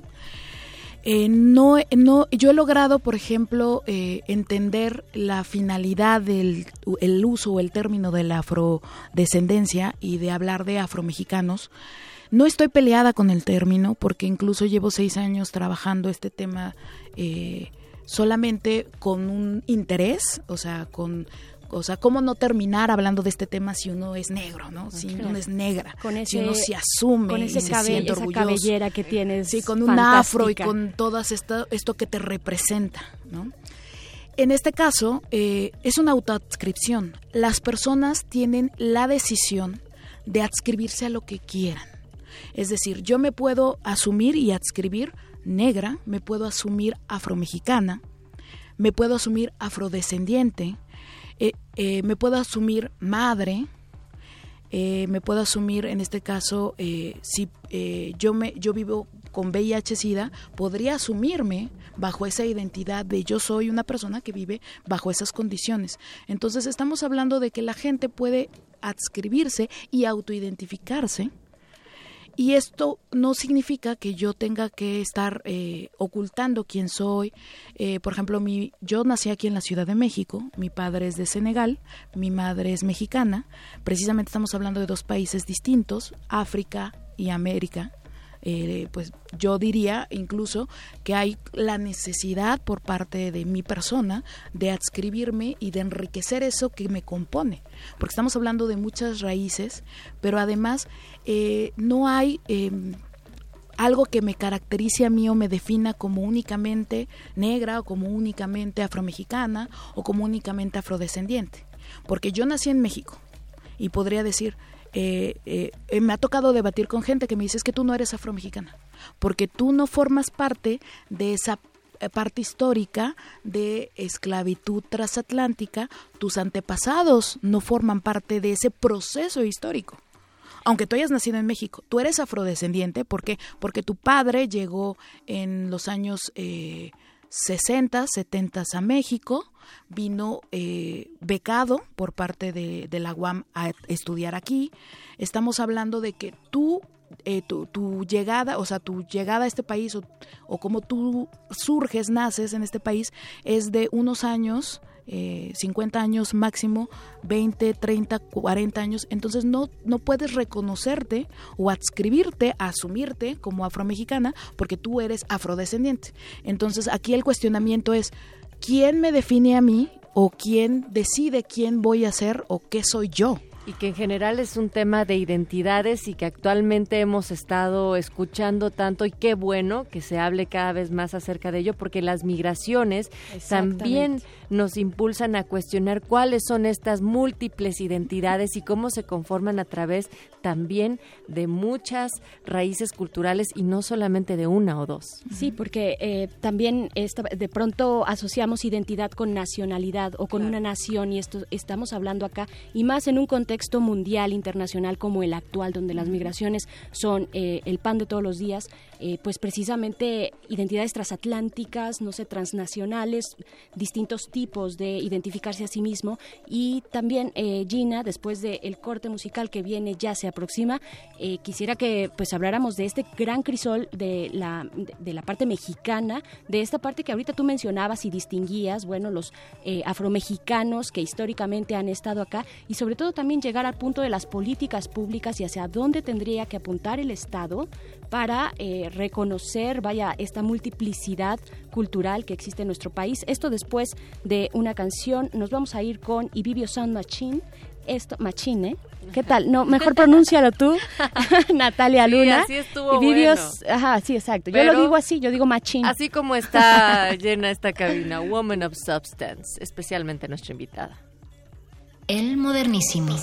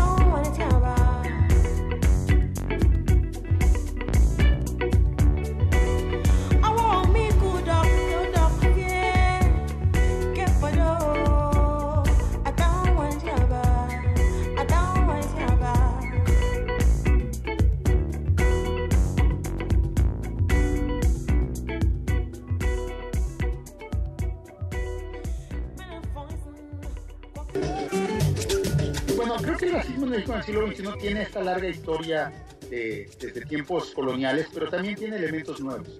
Creo que un elemento fundamental en, en, el racismo del siglo XXI es el racismo que se practica en los medios de comunicación, en la televisión, en la publicidad sobre todo, que es un racismo descarado, excluye abiertamente a cualquier persona que no tenga un aspecto físico europeo, entre comillas, que no sea rubia, que no sea de piel blanca, que no parezca eh, europea.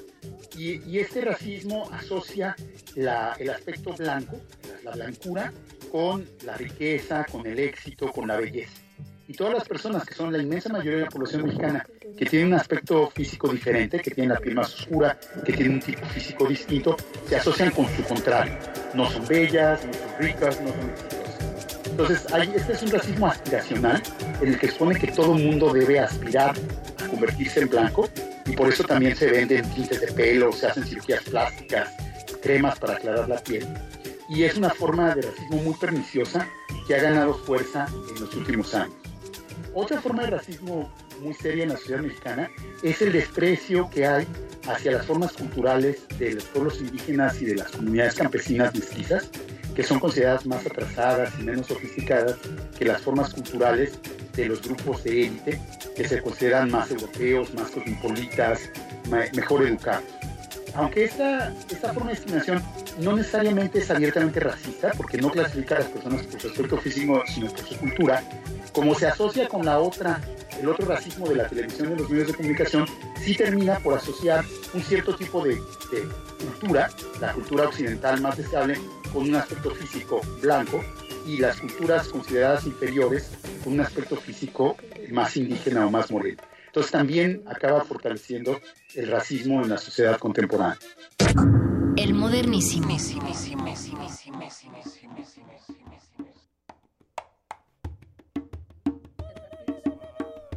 Ya regresamos al modernísimo en resistencia modulada, hablando de racismo, de discriminación. Nos, nos acompaña Gina Diediu y también escuchábamos eh, anteriormente la voz del doctor Navarrete, que ya habíamos explicado, de esta entrevista que nos dio hace un momento. Pero Nat, quieres ah, Nat me está haciendo unas, sí, unas señales y quiero saber primero de qué que, se trata. que lo de los audios y estas referencias lo pueden encontrar en Twitter también en el modernísimo ahí está la referencia de donde también está el alfabeto racista mexicano y a Gina Didiu concretamente eh, retomar cuáles son los elementos de discriminación primeros con los que se enfrenta la población afrodescendiente o afromexicana.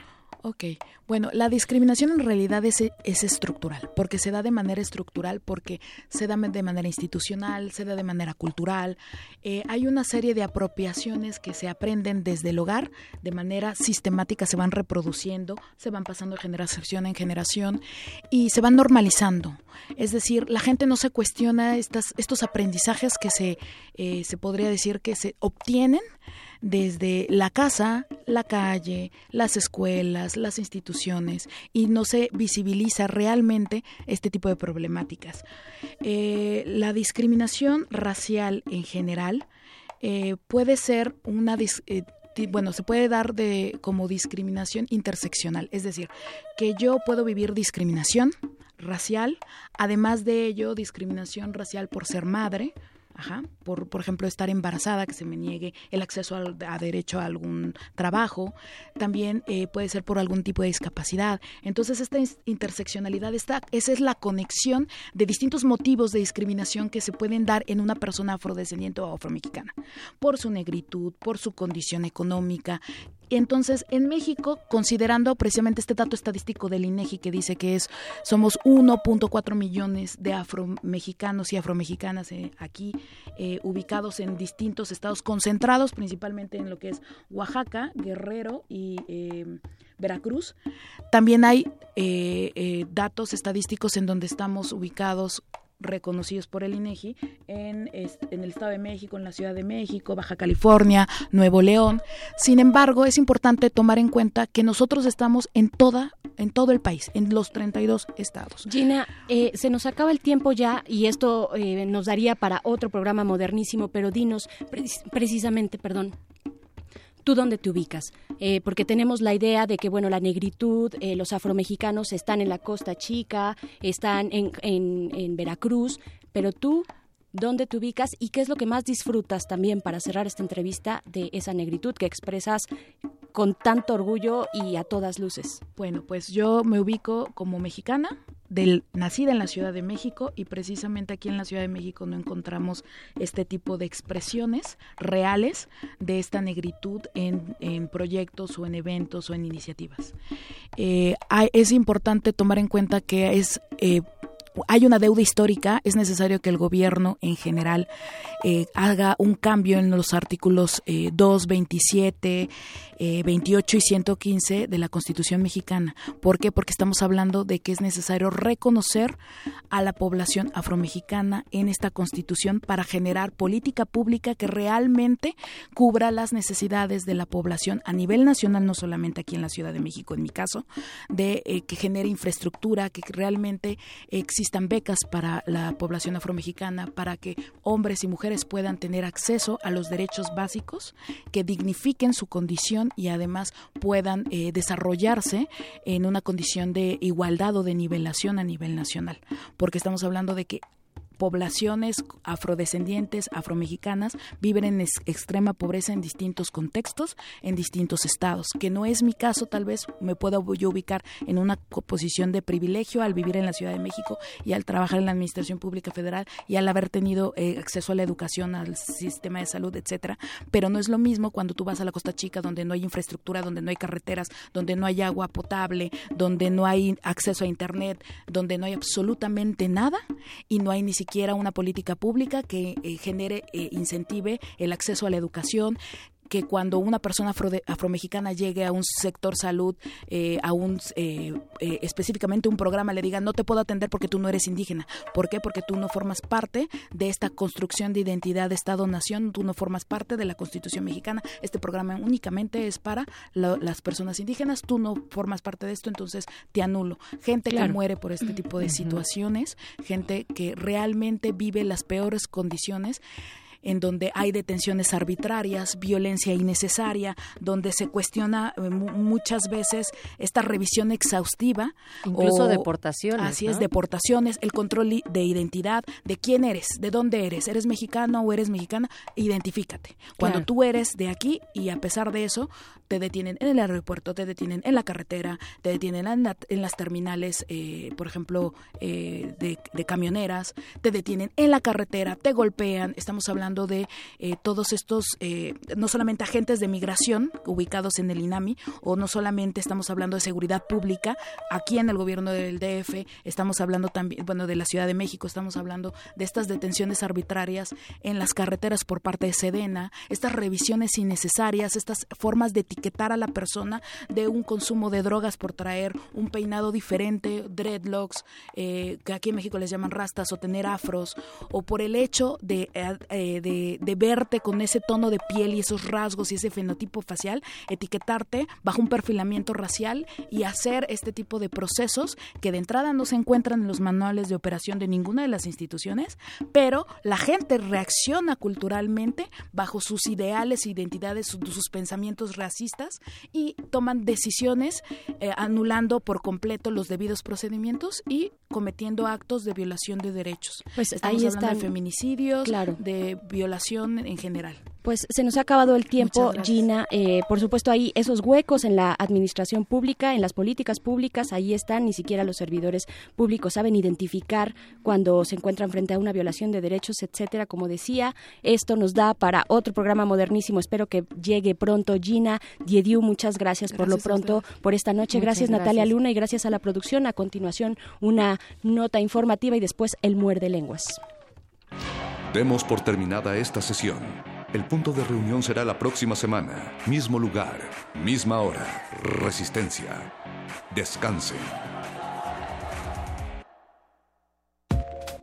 Es impresionante constatar cómo, por la violencia simbólica, las mujeres quedamos atrapadas en esquemas culturales que nos limitan, de que el género... Y nosotras mismas nos autolimitamos, pues tememos ese estigma de puta o de loca si nos salimos de los esquemas. De que el género es una lógica de la cultura. Esta represión ocurre porque no comprendemos a fondo el significado simbólico de esta lógica de género en la cultura nuestra. Y también por una especie de ignorancia voluntaria distinta al proceso de represión inconsciente, tampoco los hombres pueden entender esta injusticia de la distribución de tareas y papeles de género. Y ignorancia voluntaria es una parte sistemática del proceso de mantenimiento y reproducción del orden social. social.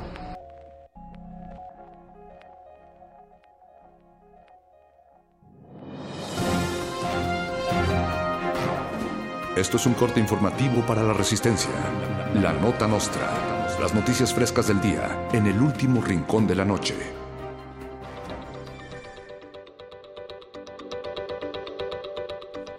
En un operativo coordinado, el FBI, la Interpol, la CIA y la Procuraduría General de la República encontraron el segundo jersey de Tom Brady en un puesto de ropa de Tepito. En el lugar también se decomisaron otros objetos de la NFL que eran vendidos junto con boletos pirata para el Vive Latino. El periodista Mauricio Ortega, autor del robo y dueño del puesto, llegó a un acuerdo con las partes para no ser sancionado y declaró que por el momento únicamente se dedicará a robar camisetas y calcetines de jugadores del América. El director de Derechos Humanos de la Secretaría de la Defensa Nacional dijo que es falso que integrantes de las Fuerzas Armadas violenten los derechos humanos de los mexicanos. Dijo que todas las acusaciones de represión del ejército carecen de fundamento y mientras contenía el llanto, afirmó que ellos diariamente arriesgan la vida madreando indígenas, cuidando cargamentos del narcotráfico, excavando narcofosas y enfrentando a peligrosos estudiantes normalistas. Gracias, Fuerzas Armadas, no sabíamos qué hacer sin ustedes, perdón. Un video publicado en redes en el que supuestamente Elmo de Plaza Sésamo es despedido después de 32 años de trabajo se ha convertido en un símbolo de denuncia a los recortes presupuestales a las artes propuestos por el presidente Donald Trump. Trump propuso al Congreso la eliminación del Fondo Nacional para las Humanidades y el Fondo Nacional para las Artes, de los que dependen las cadenas de televisión pública. Y hablando de Elmo, ¿saben cuál es la comida favorita de Elmo? El mole. ¿Y su color favorito? El morado. Perdón, no le cambia Radio UNAM.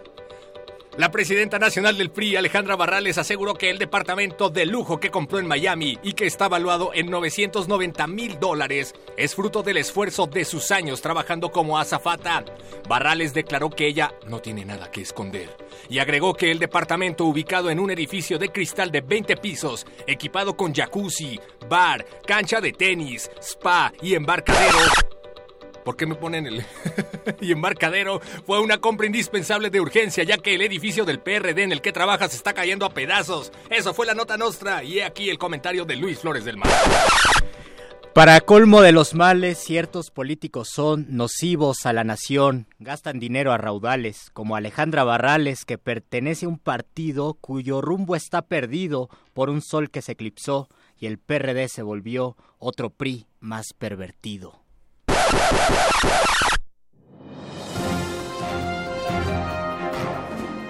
Esto fue un corte informativo para la resistencia. La nota nostra. Se nos hizo tarde, pero seguro. Resistencia modulada.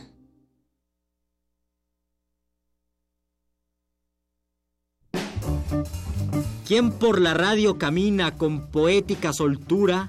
¿Quién dice literatura al fondo de una cabina? ¿Qué sale de la bocina? ¿Qué murmullo se percibe? Alguien habla, canta, escribe, de oída, ida y regreso.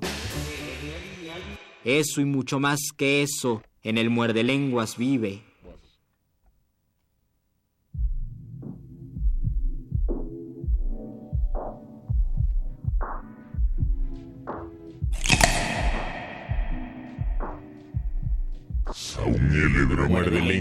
Muerde lenguas.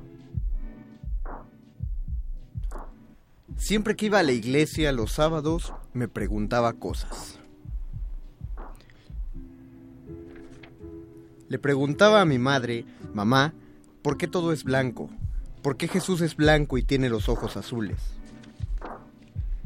Mamá, cuando muramos, ¿vamos a ir al cielo? Entonces, ¿qué pasa con los ángeles negros? ¿Ustedes también veían Tarzán? Él luchaba contra los africanos y partía las mandíbulas de los leones y hablaba con los animales.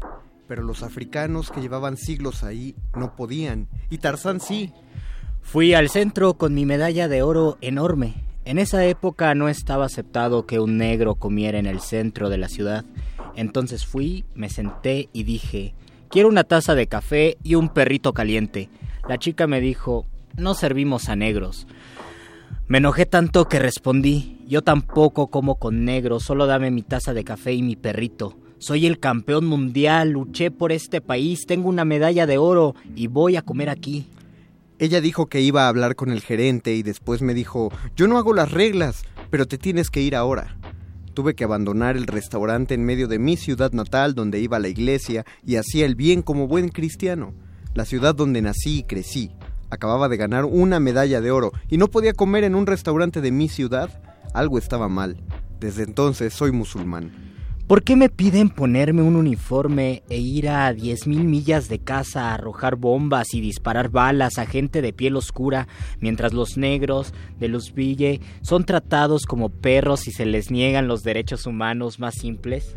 No voy a ir a 10.000 millas de aquí y dar la cara para ayudar a asesinar y quemar a otra pobre nación simplemente para continuar el dominio de los esclavistas blancos.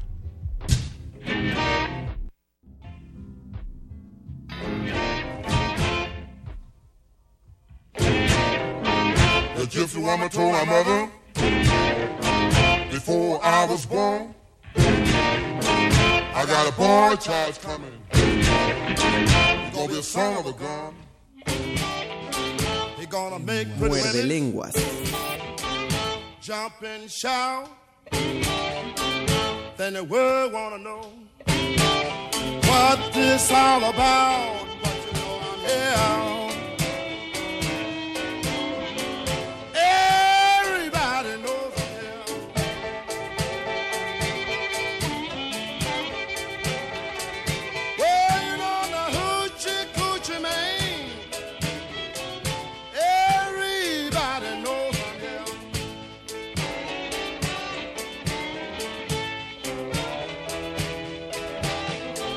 I got a black cat bone.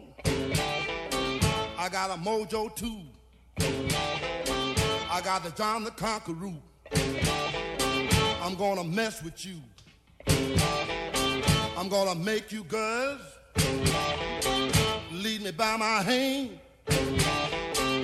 Then the world will know the hoochie coochie man. But you know I'm here.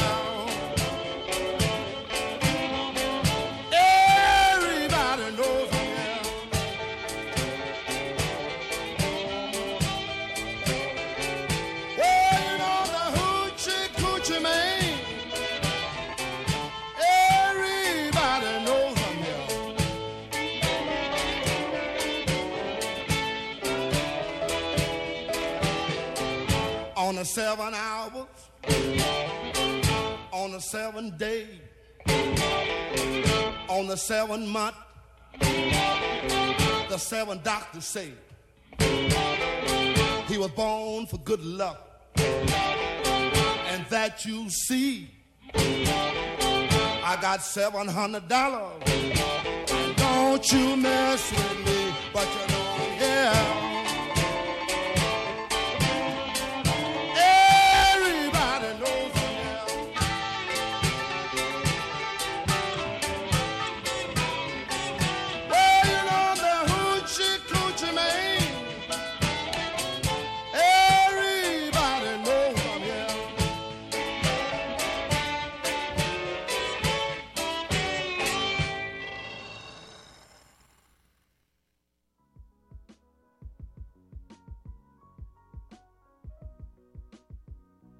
Sauguero muerde lenguas.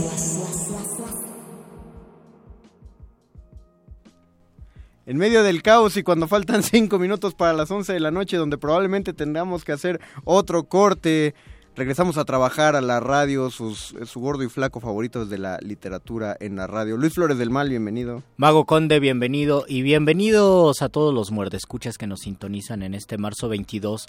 Queremos hablar de los negros y los afrodescendientes, que es el tema que se quedó pendiente el lunes. Íbamos a hablar de prejuicios, discriminación, racismo.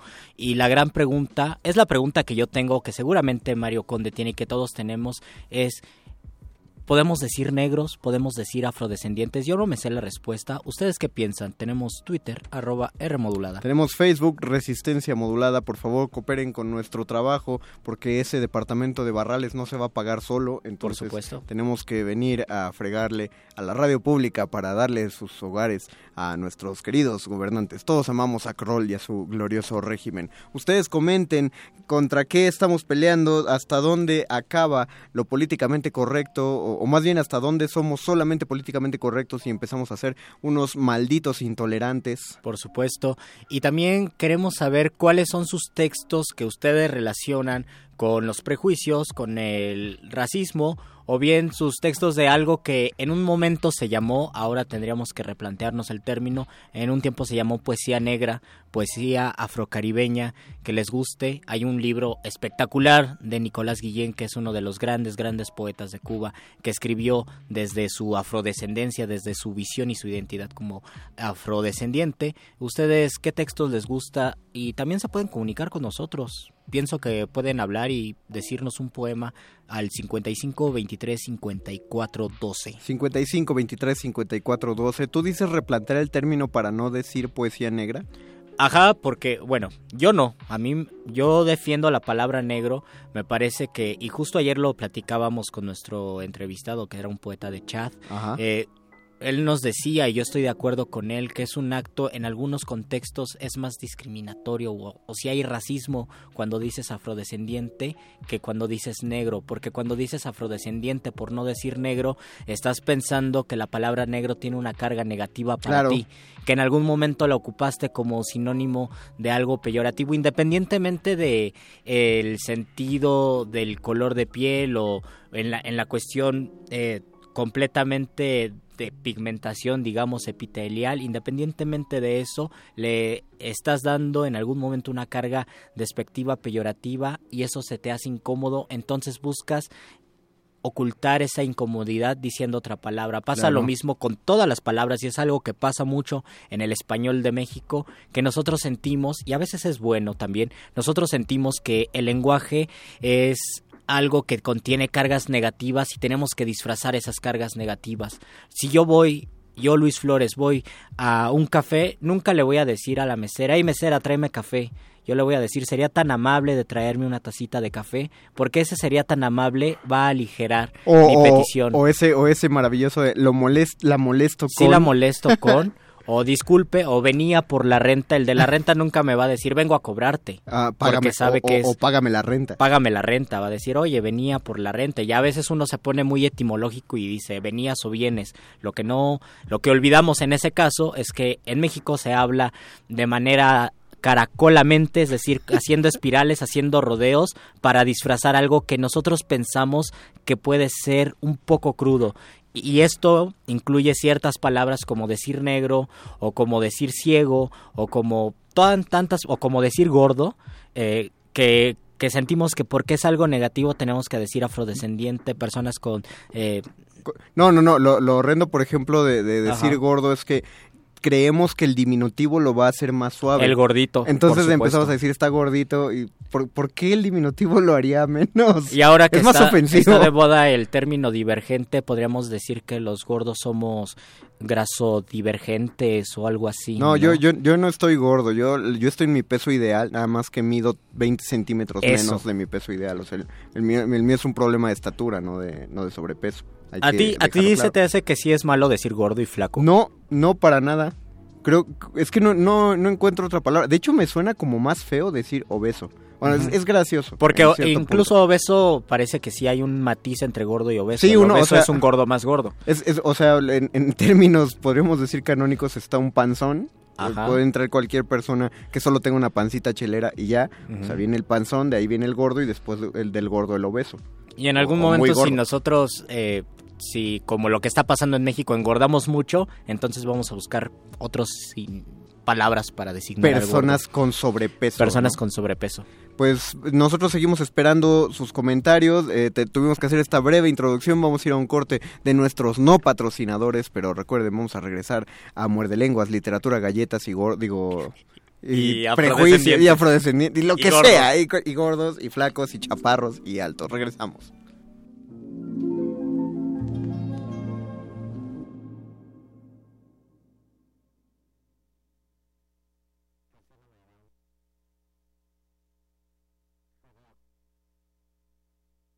La radio resiste. Resistencia modulada. Resistencia modulada.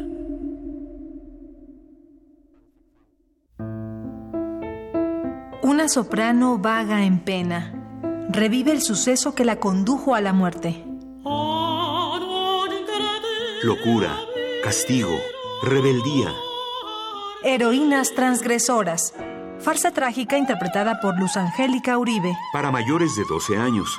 Todos los sábados de marzo a las 19 horas en la sala Julián Carrillo de Radio UNAM. Entrada libre. Ven y pierde la cordura.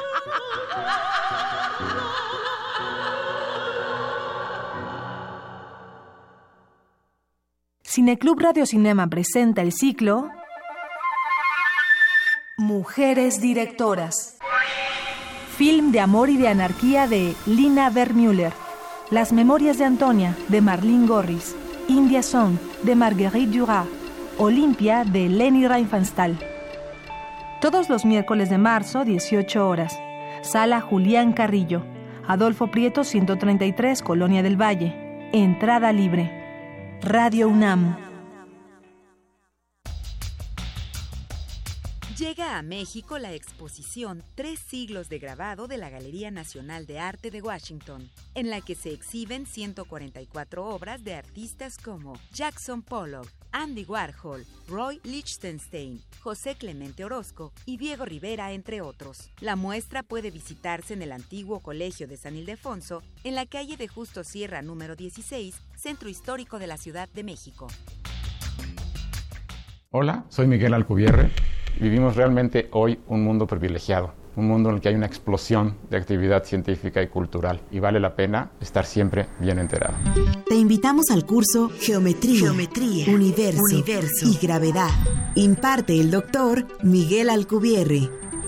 Sala Carlos Chávez del Centro Cultural Universitario, los días 5, 19 y 26 de abril, de las 17 a las 19 horas.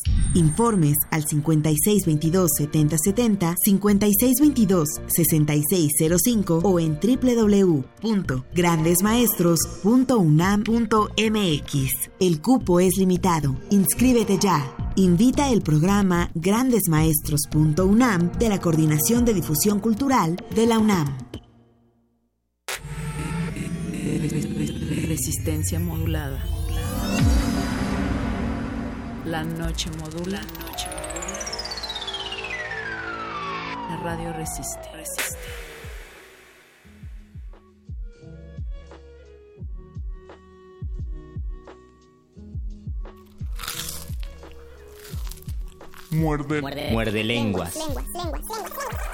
Hacemos caso a la señal del Lord Sid de la producción de Radio UNAM Betoques y empezamos, este, ya sería nuestro segundo bloque. Qué rápido pasa el tiempo Qué cuando rápido divierte. pasaron las once y media a las, diez y media a las once de la noche. Ah, no, no, no dijimos nunca que escuchamos. Bueno, lo primero que leímos eh, cuando entramos fue una entrevista de Mohamed Ali.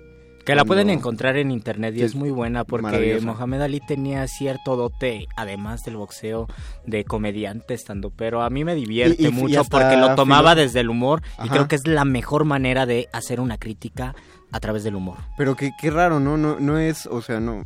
Ahí, ahí entra un prejuicio Claro. con, con los deportistas. No es común encontrar ese rasgo en, y, y mucho menos en un boxeador. Pero era, era muy particular que, que Ali lo tuviera, ¿no? Por.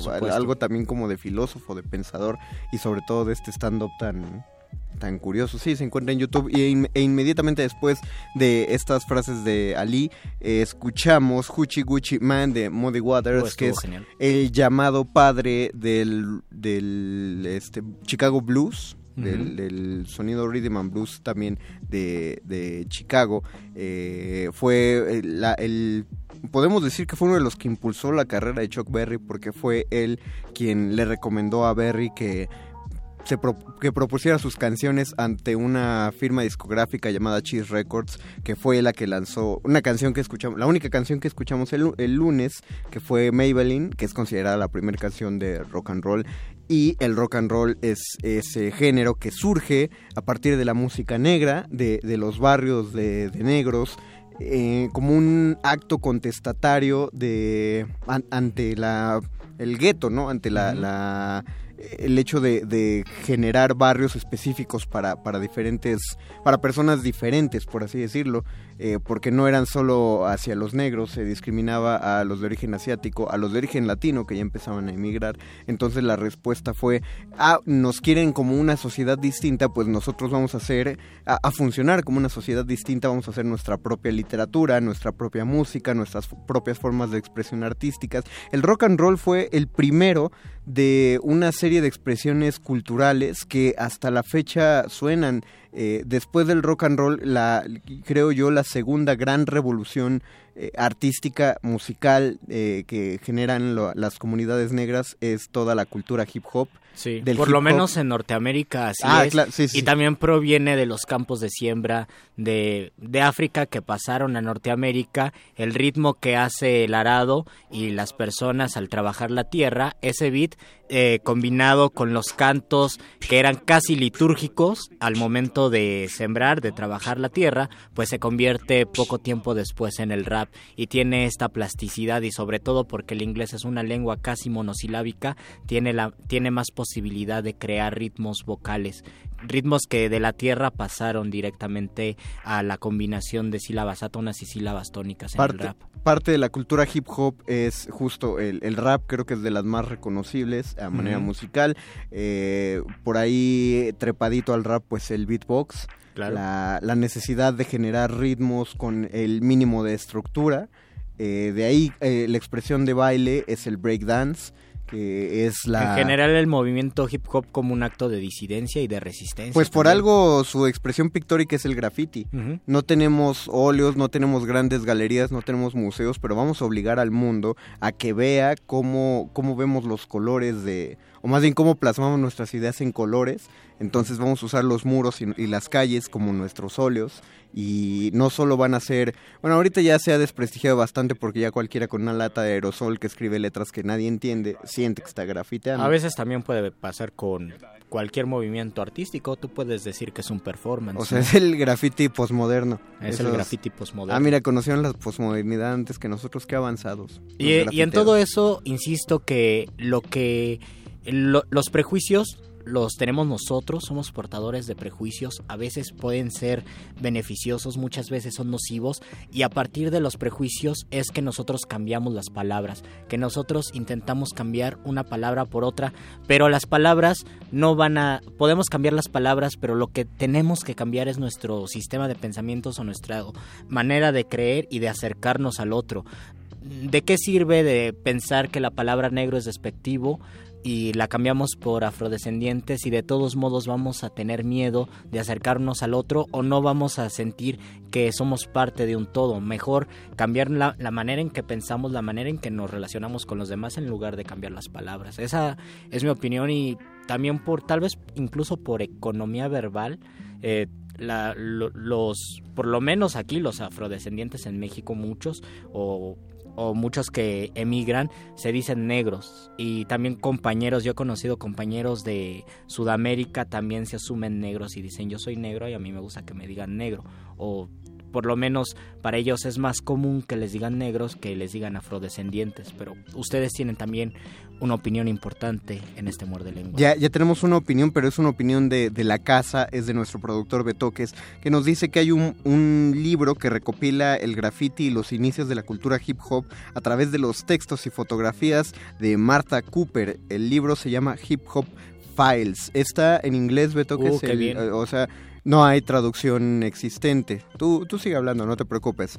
Al menos no que tú sepas, pero ok, pues busquemos Hip Hop Files. eh, yo creo que debe haber algún escaneo o alguna reseña en internet, cuando menos. Y, y bueno, ya saben que Amazon entrega a la puerta de su casa cualquier librito bonito.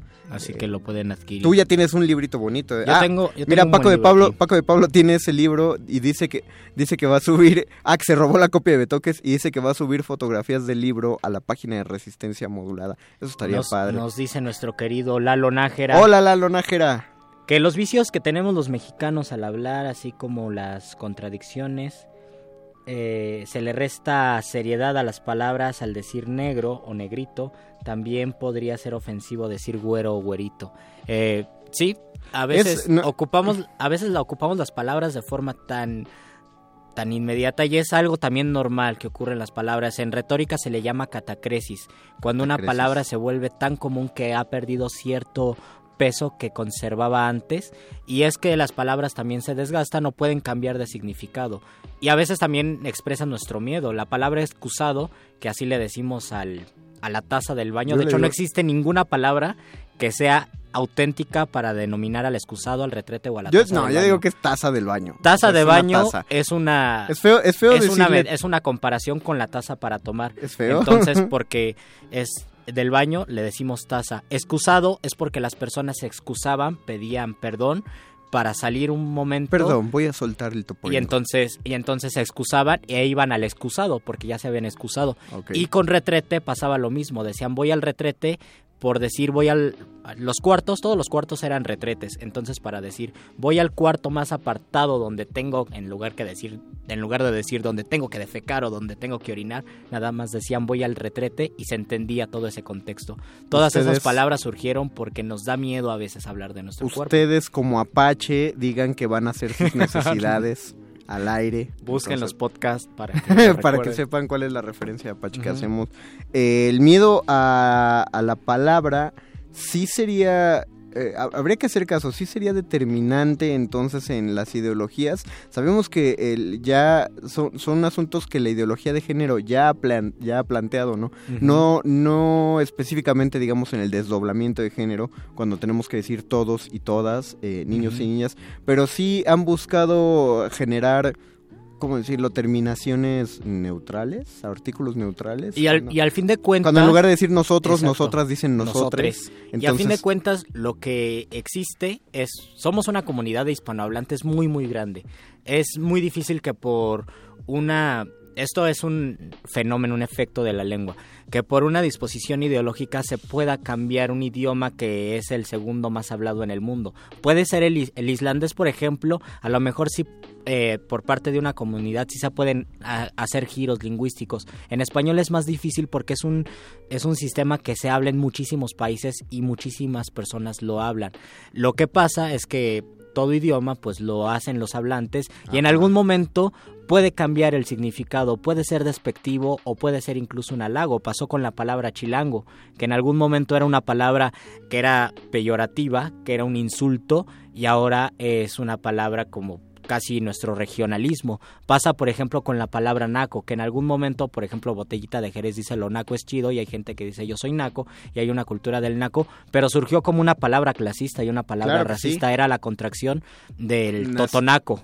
Ah, los totonacos era como por, por metátesis, por la parte por el todo, un totonaco es un indígena, por lo tanto todos los indígenas son totonacos, les voy a decir totonacos, pero porque es muy largo el totonaco, les voy a decir nacos. Y, y de, en esa parte por el todo, pensar que todos los indígenas son personas Ajá, con toda esa carga. Ajá. con poco gusto, eh, sin dinero, sin educación, etcétera. O ¿no? pasa, por ejemplo, con, la, con los términos lengua y dialecto, que nos dicen es que el dialecto no se escribe y la lengua sí se escribe. Por eso nosotros hablamos Ah. el idioma español y el dialecto no se escribe. Y nosotros pensamos que dialecto no se escribe porque la- las comunidades indígenas no saben leer y no saben escribir, entonces no se puede escribir en zapoteco. seguramente no se escribe por Porque, eso. Ajá, pero no, lo que no saben es que un idioma es la estan- es el estándar de Sí. muchos dialectos. Un dialecto es la variante. Nosotros cuando escribimos una tesis no vamos a poner qué tranza, chido, güey, pues estuvo bien, perrón. Lo vamos a escribir en un español estándar y por eso es que el dialecto no se escribe, porque es una variante y el dialecto se ocupa para hablar. Solo- pero todos son idiomas. Solo para regresar a, a la cuestión de, de que estábamos entrando de la ideología de género, eh, creo entender tu idea que no, no es que esté mal eh, el tratar de, de empezar a utilizar este asunto de nosotros, de, de compañ- compañeros, compa- compañeres, eh, eh, esas prácticas de... Loques. de- en lugar de locas y Ah, locos, Exacto, loques. lo que es eh, esas prácticas de redes sociales, porque hay gente que la, la ha continuado tanto, se está clavado en su, en su ideología y por eso lo va a empezar a utilizar. Eh, creo que a lo que te referías es que es difícil cambiarlo en manera supuesto. generalizada, porque la gente, el, el- el hablante nunca ha acatado una regla de habla. Eh, si de por sí las reglas ortográficas básicas son no, no se acatan como, como se deben, ahora imagina Como con la palabra bizarro, que nadie lo ocupa como sinónimo Como- de valiente. Ajá, no, o sea, ya bizarro ya no, ya se usa del modo Eh, ajá, anglosajón de extraño. la palabra. Eh, es decir, el, el hablante va, es- va a utilizar las palabras según su, su ritmo de, de habla o, o su contexto. Entonces eso tendría que estar muy instalado en la mente. Eh, no es, no funciona al revés. Creemos que por cambiar la palabra vamos a cambiar la ideología.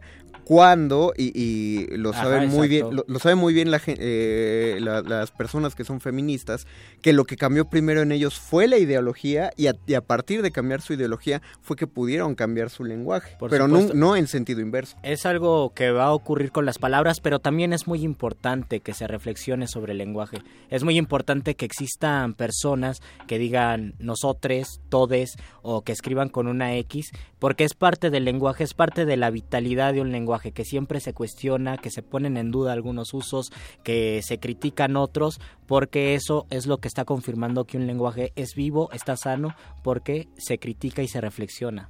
Ahora aquí tenemos un comentario interesante de Luis Taja que nos escribió eh, un inbox al Facebook de Resistencia Modulada. Eh, checa lo que escribe nuestro amigo de León, Guanajuato.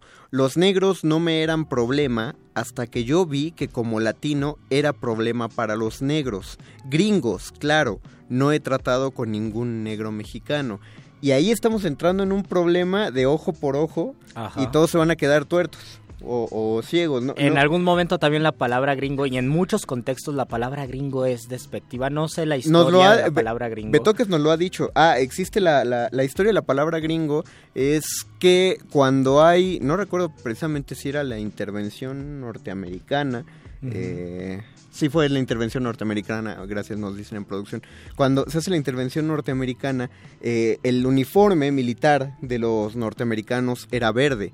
Entonces, Ah. como eh, el- eh, utilizando el poco inglés que las comunidades mexicanas podían utilizar, escribían green, Green. go home.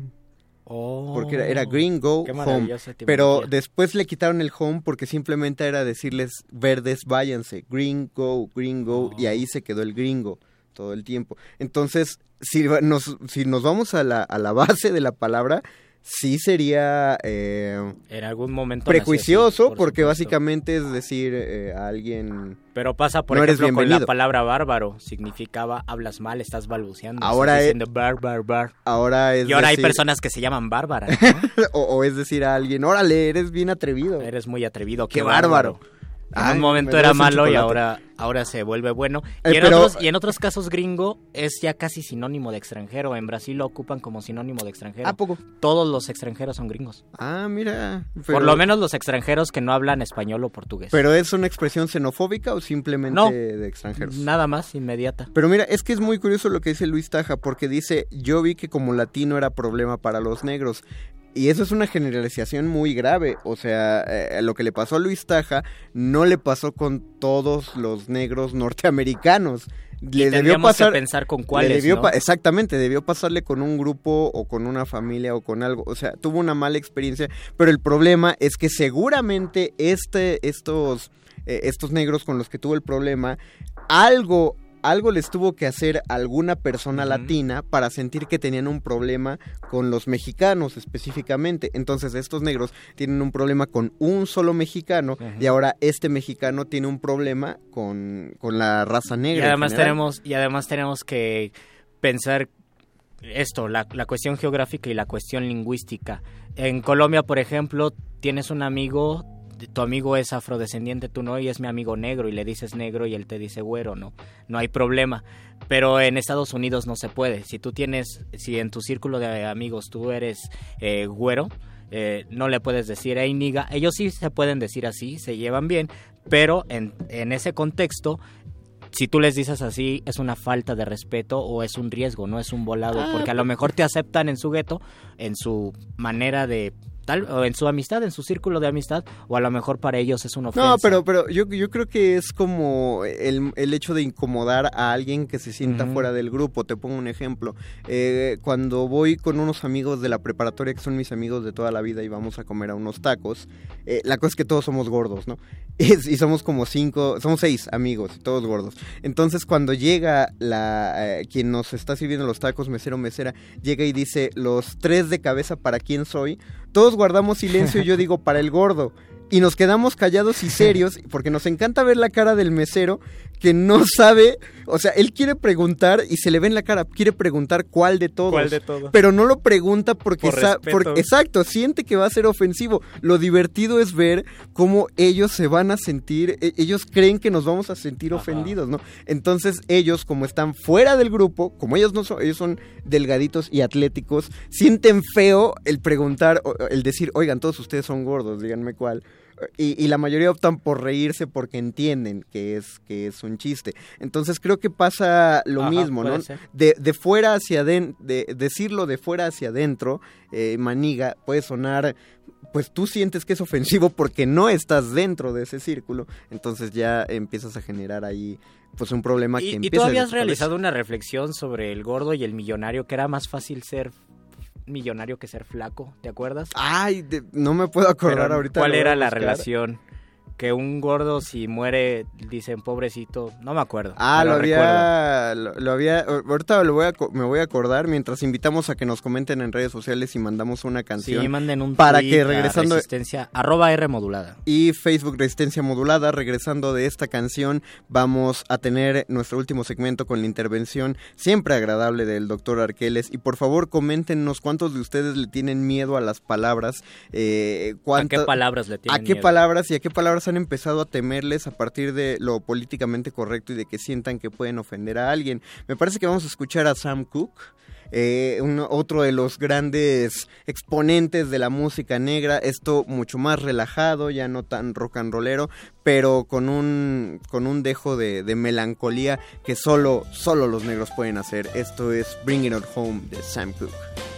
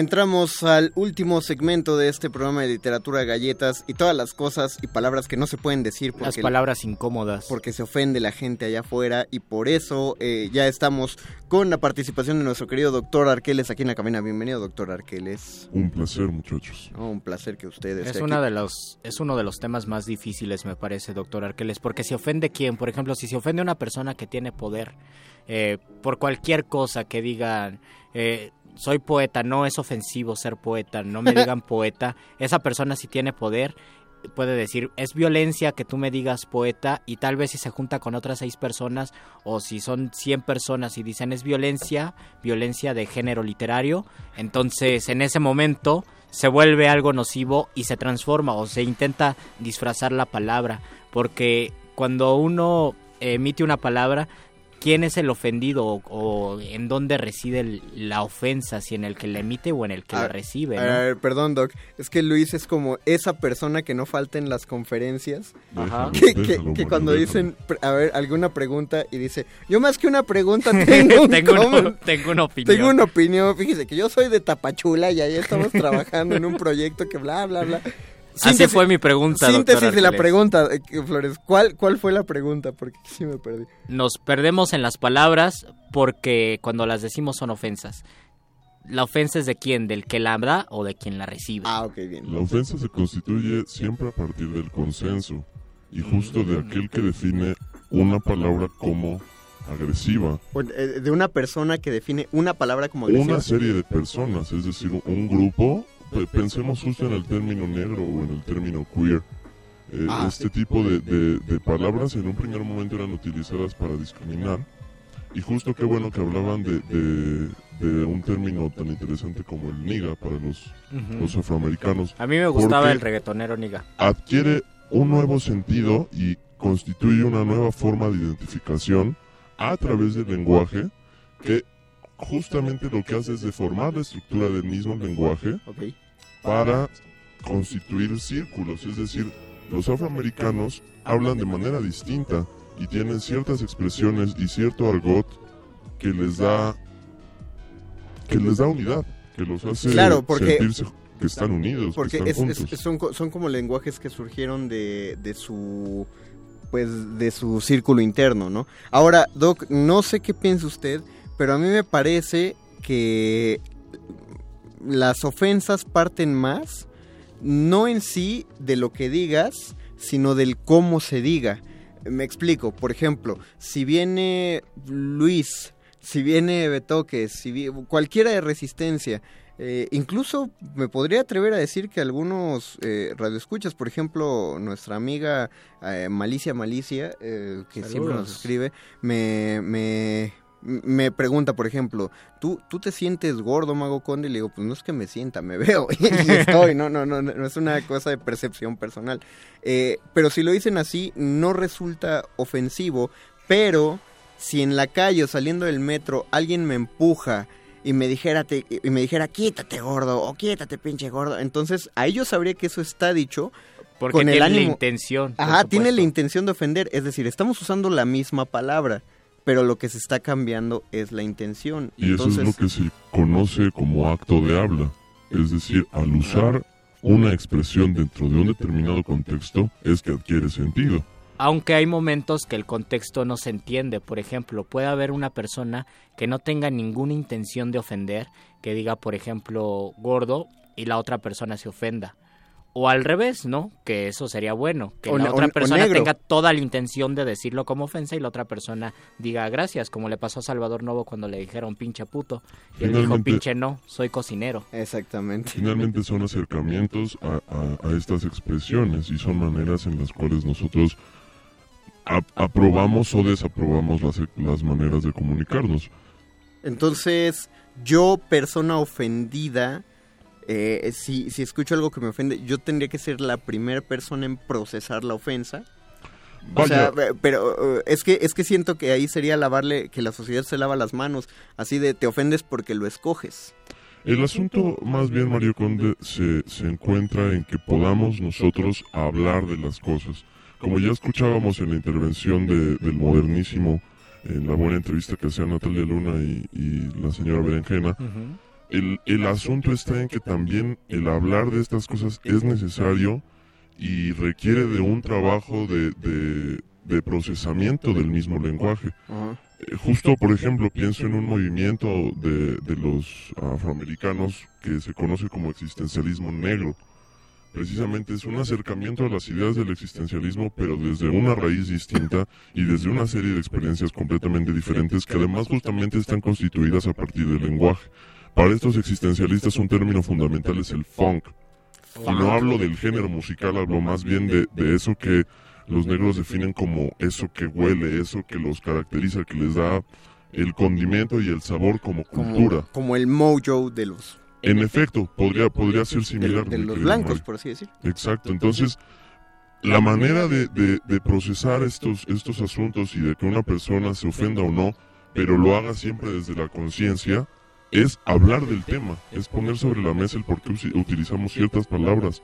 Claro. Ahora, eh, eh, ahí, ya que usted plantea lo de hablar del tema, eh, yo creo que ya se ha dicho en otras emisiones de resistencia modulada, pero que tenemos que recordar generalmente cuando se piensa en racismo, en racismo hacia, a- hacia los negros, inmediatamente nos remitimos a la cultura norteamericana y no vemos, o sea, vemos la paja en el ojo del prójimo porque no vemos que en nuestro propio patio de casa en México existe un profundo problema de racismo hacia todos lados, o sea, no solo hacia la comunidad negra, sino hacia la comunidad indígena, hacia la gente rubia, eh, Finalmente, todos siendo un país mestizo, Es- somos un país tan mestizo como Estados Unidos, no formado por migrantes como Estados Unidos, pero sí tan mestizo como ellos. Eh, Pancho Villa, uno, su, todo el mundo sabe que su, su mayor diversión era matar chinos. Cuando se ponía ebrio, le pedía a sus soldados que le llevaran un chino, que llegaron a México mm, a montones en la revolución. Por eso el centro histórico está lleno de cafés de chinos de tradición. Y pues él decía, "Pues, ya me aburrí, voy a matar un chino.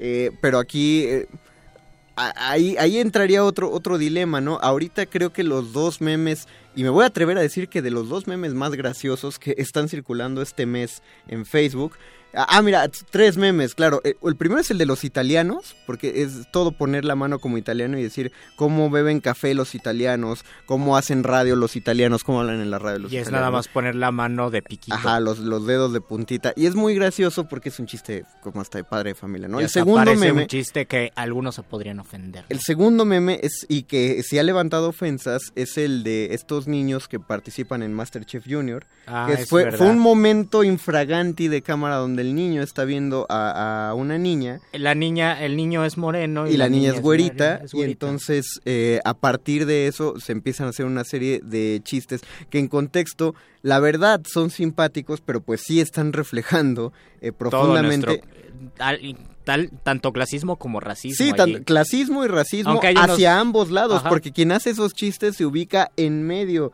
de, de ambos niños. Y en algunos casos hacen memes posi- positivos, o sea, tanto para el niño como para la niña. Ajá. Es decir, dicen, qué bueno que él es él es moreno y que hace unas ensaladas, unas enchiladas muy buenas y que se quedó en MasterChef porque tiene tiene fuerza y es barrio, entonces están defendiendo también la condición de la gente de barrio. Pero, pero esa clase de orgullo también expresa resentimiento social. Me suena. o sea- expresa estereotipos. Ah, sí, eso. Ese es el del casi todos los memes son de- Estereotipos. son estereotipos. Sí, un meme, un meme, la memética en general funciona a partir del estereotipo. El tercer memo- meme que quería decir es uno donde ponen una gama de colores de piel. Ah, es verdad. Que solo son unos rectángulos de piel, de la, de la piel más clara a la piel más oscura y entonces van cambiando, por ejemplo, las marcas de ropa que usas, la música que escuchas. Ahorita yo había dejado mi Facebook en uno, la verdad, buenísimo, que quería leer, pero pues ya, ya lo perdí. O sea, a lo que voy es esto. Si yo me río de estos, de estos chistes, estoy fomentando racismo en mí.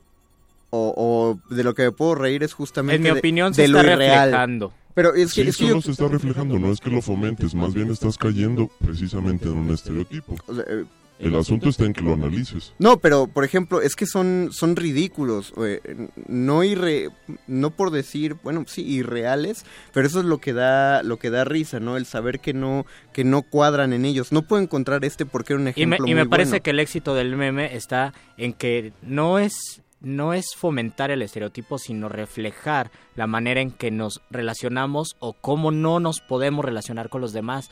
Y eso lo alimentamos día a día. Yo también he hecho memes. Por ejemplo, una vez hice un meme, yo soy, yo fui estudiante de literatura. Se corre la idea que los estudiantes de filosofía y letras fuman marihuana, somos despeinados, eh, No nos eh, bañamos. No nos bañamos. Usamos morral. Y vamos a manejar un taxi. Conducimos taxis o conducimos programas de radio, sobre todo taxis. Entonces yo hice una vez un meme acerca de ello, sabiendo que es una mentira, que todos los estudiantes Sí, claro. de filosofía y letras son personas de verdad muy exitosas como cualquier Bueno, persona. una, una- no todos. No los que- todos, la los que trabajan. sí, los que trabajan. no, lo- los, que se esforzaron. Y una persona se ofendió muchísimo y me dijo, yo no estoy de acuerdo, basta de decir que los estudiantes de filosofía y letras vamos a ser pobres porque yo tengo dinero. Y yo dije, pues sí, estoy reflejando un estereotipo. No sé si lo fomenten, me parece que no se fomenta, solo se refleja. Creo- Pero pues nosotros, eh, nosotros simplemente estamos en un mundo donde tenemos miedo de acercarnos al otro y la manera de no acercarnos al otro es a través de la risa o la burla. Y tenemos el lenguaje como una herramienta, finalmente, tanto, tanto desde la risa como desde la crítica podemos acercarnos a los estereotipos y a los problemas de prejuicios Pero- que nos acallan todo el tiempo. Una cosa que deberíamos entender, creo, particularmente en Facebook, es que sí es un termómetro social, es un termómetro, no un termostato, ¿no? Es decir, mide lo que estamos, lo que estamos pensando, no lo condiciona. Ni incluso cuando eh, ni lo define, incluso cuando uno se calla su opinión o se empieza a pelear tal cosa no está definiendo. Pelearse, por eso pelearse en Facebook es inútil, porque es imposible que hagas cambiar de opinión a la otra persona. No lo va a hacer. Eh, Hay una cosa que se llama el efecto backfire o el efecto contra ¿cómo es backfire? Contraataque, el efecto contraataque Eso es donde discriminación lingüística. Perdón, pero soy malinchista. Pero eh, que es que si tú tienes una idea muy arraigada y alguien te trata de oponer, Te montas en tu macho. Exactamente, pero incluso cuando te, mientras más argumentos te dan para deshacerlo, más te convences. Por eso no puedes convencer a una persona muy, muy- con mucha fe, muy católica, muy cristiana, de que Dios no existe. No puede porque se activa el efecto contraataque. Y al final de cuentas, doctor Arqueles, son efectos de nuestra mente, son pensamientos y muchas veces los pensamientos nos dividen no solo de las demás personas, sino de nosotros mismos, ¿no? Y esto es porque los pensamientos se quedan adentro de uno. Oh. Hay una falla bastante interesante en la humanidad respecto a la comunicación y a la necesidad que tenemos de preguntarnos acerca de lo que estamos haciendo y diciendo. Es decir, para enfrentar prejuicios raciales y de cualquier otra índole, tal vez el acercamiento más directo y más fructífero sea el dialogar con aquella persona que nos parece ajena, que tal Claro. vez tiene una opinión completamente diferente o un tono de piel Y completamente eso, y diferente. eso nos lo enseñó Historia Americana X, me parece. Sí, de, de hecho es muy curioso. Yo soy una persona que generalmente defiende, eh, generalmente, que defiende las generalizaciones. Eh, por ejemplo, no sé, pensar que todos los McDonald's, eh, patrocínanos por cierto, saben, tien- tienen un sabor muy particular, medio plástico, pero sabrosón. Ah, ya. ¿no? O sea, en cosas así. Y, y- creo que uno puede llegar a tener razón. Pero con la gente sí pasa una cosa muy curiosa. O sea, es bonito. estas generalizaciones me parecen solo agradables cuando haces un chiste. Como decir que todos los estudiantes de letras van a trabajar en esos McDonald's, ¿no? Que acabamos de decir. O que solo sirven para para las, las cajas de Walmart que estamos y es gracioso porque no es cierto no es como en los Simpson que es gracioso porque es verdad sino que es gracioso porque no es verdad eh, Betoques, Paquito de Pablo lo saben yo siempre hago chistes de la gente de la Ibero eh, y nos reímos porque no son ciertos o o sí, ¿no? ¿Quién sabe? Pero es, es lo, es lo curioso de, de cómo la generalización podría dar en el blanco, podría no dar en el blanco, pero sabemos que se queda en el terreno del Y hay, humor. y hay un Sí, sistema muy tétrico en la, perdón, en la humanidad que es, yo estoy de acuerdo, yo pienso esto, llega la otra persona y dice, pues yo pienso lo contrario. Eso a nivel mundial así funciona. Yo pienso esto, yo pienso lo contrario. La primera persona dice, tú estás mal, yo estoy bien. La segunda persona dice, no, tú estás mal, Ahora- yo estoy bien. Si se acerca un tercero y ese tercero coincide con la primera persona y esas personas ejercen un poder, entonces es, nosotros somos mayoría, nosotros estamos bien, tú estás mal, por lo tanto tenemos que matarte, o por lo tanto tenemos que hacer una guerra, o por lo tanto nos burlamos de ti, y así funciona. Pero, ah, pero ya surgió un, un tercer problema. La gente que dice tú tienes tu opinión y yo tengo la mía, como si eso fuera a desacreditar a uno o a otro. El asunto más bien está, como, como decía uno de los grandes filósofos de la historia, en saber reconocer que yo tal vez tengo una opinión diferente a la tuya, pero estaría plenamente dispuesto a dar mi vida por defender tu punto de vista. Por eso creo que está bien cuando la gente conflictúa, pelea. Claro. Porque eh, eso quiere decir que hay dos personas apasionadas por lo que están pensando. Quiere decir que existe la oportunidad de expresar ideas contrarias. No, aunque acabemos peleados y, y muy enojados el uno con el otro, pero tuvimos la oportunidad de estar en y desacuerdo. tendríamos que pensar Es necesario. es es fructífero es decir la- las personas después dicen yo no estoy de acuerdo pues yo no estoy de acuerdo contigo tendríamos que reflexionar de verdad sirve decir yo expongo mis argumentos tú expones los tuyos ah tus argumentos me convencieron de verdad alguien se convence así mentalmente verbalmente o es una también una cuestión interna a lo mejor no aceptamos al otro porque no aceptamos una parte de nosotros mismos y la solución no es argumentar no es dialogar no es establecer contacto sino aceptar nuestras diferencias aceptarnos como somos no tener miedo a lo que somos y a lo mejor así le dejamos de tener miedo al De- otro Pero te, te lo pongo así de sencillo, Luis. ¿A ti te gusta Benedetti? Sí. Yo pienso que sus poemas son espantosos y lo sabes. Lo hemos dicho casi cada dos pero yo semanas. no te quiero convencer y no creo que te podría Ni yo, convencer ni yo trato de... Y, y yo no creo que yo te podría convencer a ti porque aquí el poeta eres tú. Ah, de, de los dos, el que sabe más de poesía eres tú. ah En entonces mi opinión doctor vale más Es- ahí sería la cosa, es de Ahí está el calidad prejuicio. poética. Tu, tu opinión valdría más. No, por no la lo creo. educación. Las Dice, dos opiniones valen igual, tal vez una tenga un contexto mayor. eso, eso fue un Eso eso fue un consenso hecho por José de Jesús Silva que le pidió al doctor Arqueles que interviniera para que no nos peleáramos. Sí. Y debemos despedir este muerde lenguas Sí. que se ¿Podemos despedir con un bastante. poema? Defini- Claro que definitivamente. sí, mi querido Luis. Un poema que se hace tu, tu- un poema de Benedetti no tu recomendación literaria. Que mi recomendación literaria sea este poema. Lo digo y luego se despiden ustedes, ¿no? Ah, sí. Es de Mario, no es cierto, es de Pablo Neruda, canción de gesta que sería la tercera parte del canto general. El poema se llama Bailando con los negros y dice: Negros del continente al nuevo mundo, habéis dado la sal que le faltaba. Sin negros no respiran los tambores y sin negros no suenan las guitarras. Inmóvil era nuestra verde América hasta que se movió como una palma cuando nació de una pareja negra el baile de la sangre y de la gracia.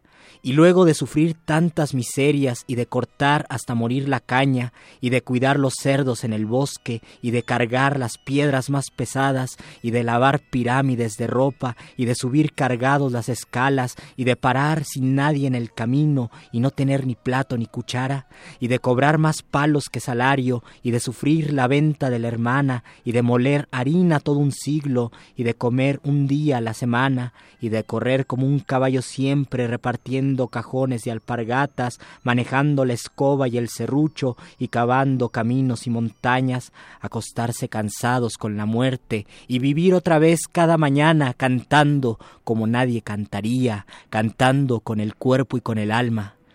Corazón mío, para decir esto se me parte la vida y la palabra, y no puedo seguir porque prefiero irme con las palmeras africanas, madrinas de la música terrestre, que ahora me incita desde la ventana, y me voy a bailar por los caminos con mis hermanos negros de La Habana.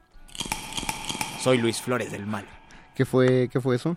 Es un poema de Benedetti. Vámonos, muchachos. Perdón, Doc, perdón que lo sigue extendiendo, es que tenemos solamente un par de comentarios rápido. Luriel La Vista nos comentó un blog sobre poesía negra que vamos a postear Oh, en qué nuestras bien. redes sociales. Luis Taja dice, soy médico, fui investigador de neurociencias y viajé a Congreso en Nueva York y Atlanta, Chicago y fui maltratado por negros al saber que por mí eh, hablar, supongo intuían que era latino, investigué que por qué pasaba esto y me dijeron que los negros no querían a los latinos, probablemente generalizo, pero me pasó. Le pasó también a nuestra compañera Luisa Iglesias. Ah, sí, es cierto. Pero bueno, eso será otra historia. Yo lo que voy a recomendarles de lectura que sea el cómic de eh, Sam Wilson, Capitán América, no, es, es en serio, cuando el Capitán América dejó de ser güerito y le cedió el escudo a su amigo Falcon, que era negro, más bien que es negro, todo el cómic se volvió una lucha porque na- nadie en Estados Unidos quiere que Sam Wilson sea el Capitán América. Órale. Ellos dicen que porque va en contra de los ideales norteamericanos y así te lo manejan en el cómic, pero cuando lo lees tú sabes que no lo quieren porque es negro, así de sencillo, porque los hombres que están pidiendo que él deponga el escudo son unos políticos y los plantean así, tejanos, sureños, y, y todos güeritos, hasta incluso en la traducción en español puedes escuchar el acento sureño de estos políticos que están pidiendo a gritos que Sam Wilson deje de ser negro y vuelva a ser Steve Rogers. Lean el cómic, muchos estaban en contra de que volviera negro al Capitán América y justamente de eso mismo está hablando el cómic, entonces es una maravilla como, como pega en la boca completamente. Léanlo eso, esa es mi recomendación y se despide el mago conde. Se despide el doctor Arqueles deseándoles que se acerquen más a la cultura afrodescendiente y que sigan escuchando estos 15 minutos que quedan de resistencia modulada. Vámonos.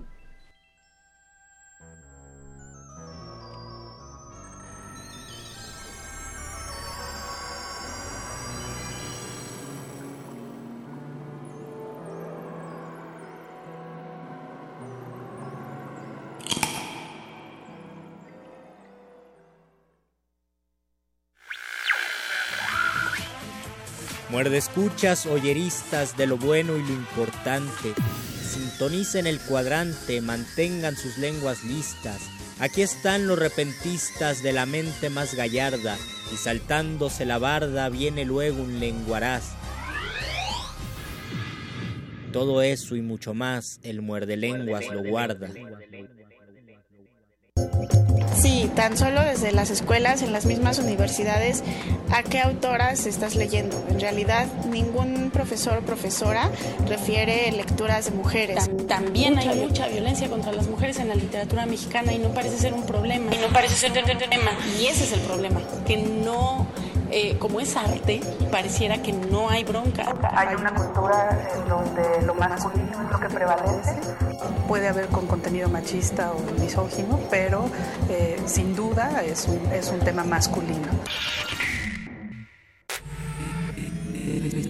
Resistencia modulada. La noche modula. La radio resiste. Resistencia modulada. Resistencia modulada. Resistencia modulada. Quiero, quiero- quiero- quiero- quiero- quiero leerles un tuit que acaba de subir en este momento. Dice, misión cumplida. Lo tenemos. Resistencia. Resistencia. Resistencia modulada. Dice,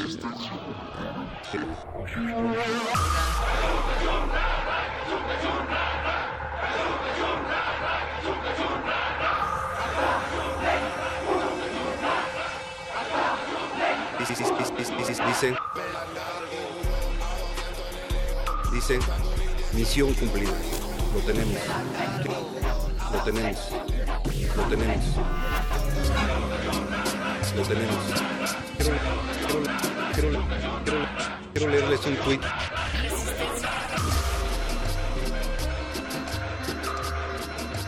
Quiero leerles un tuit. Quiero leerles un tuit. Misión cumplida.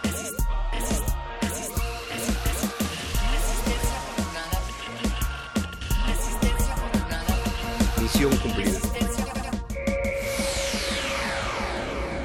Mis- mis- mi- mi- misión cumplida. Joaquín Guzmán Loera ha sido detenido.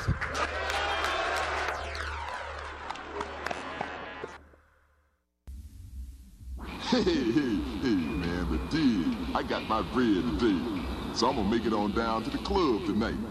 So listen, man, you better get with that gig, cause there's gonna be some stone foxes there. Right on, baby. Me too. I gotta check out this gig. You know, so I can lay one of my fine raps on one of them fine mommies. You ain't kidding, baby. That's why I'm fixing to get me some new shoes. Dig it.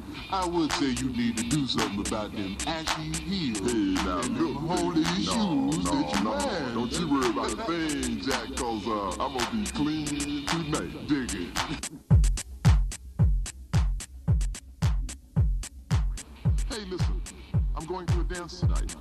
You should be there, because there's going to be some pretty girls around. I know, I know. I intend to be there too. All right. Well, I'll be on my way to shop for some shoes. Yes, I, I see you really could use a pair of shoes for those feet of yours. Oh, you'll see. I'll be looking much better tonight. Okay, we'll see you a little later. Black dialect is an expressive, vivid, living language. If we reject it, how little have we gained, and how much have we lost?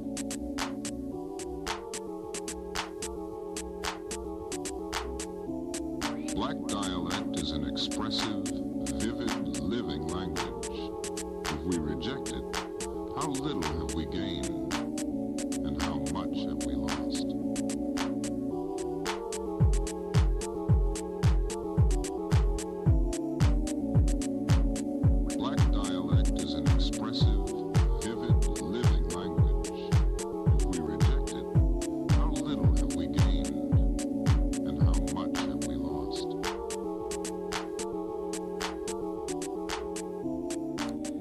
Siguen en resistencia modulada los últimos minutos que quedan después del muerde lenguas. Muy buen muerde lenguas, por cierto, esperamos que lo hayan escuchado. Si apenas están sintonizando, seguimos con la semana de afrodescendencia aquí en resistencia modulada.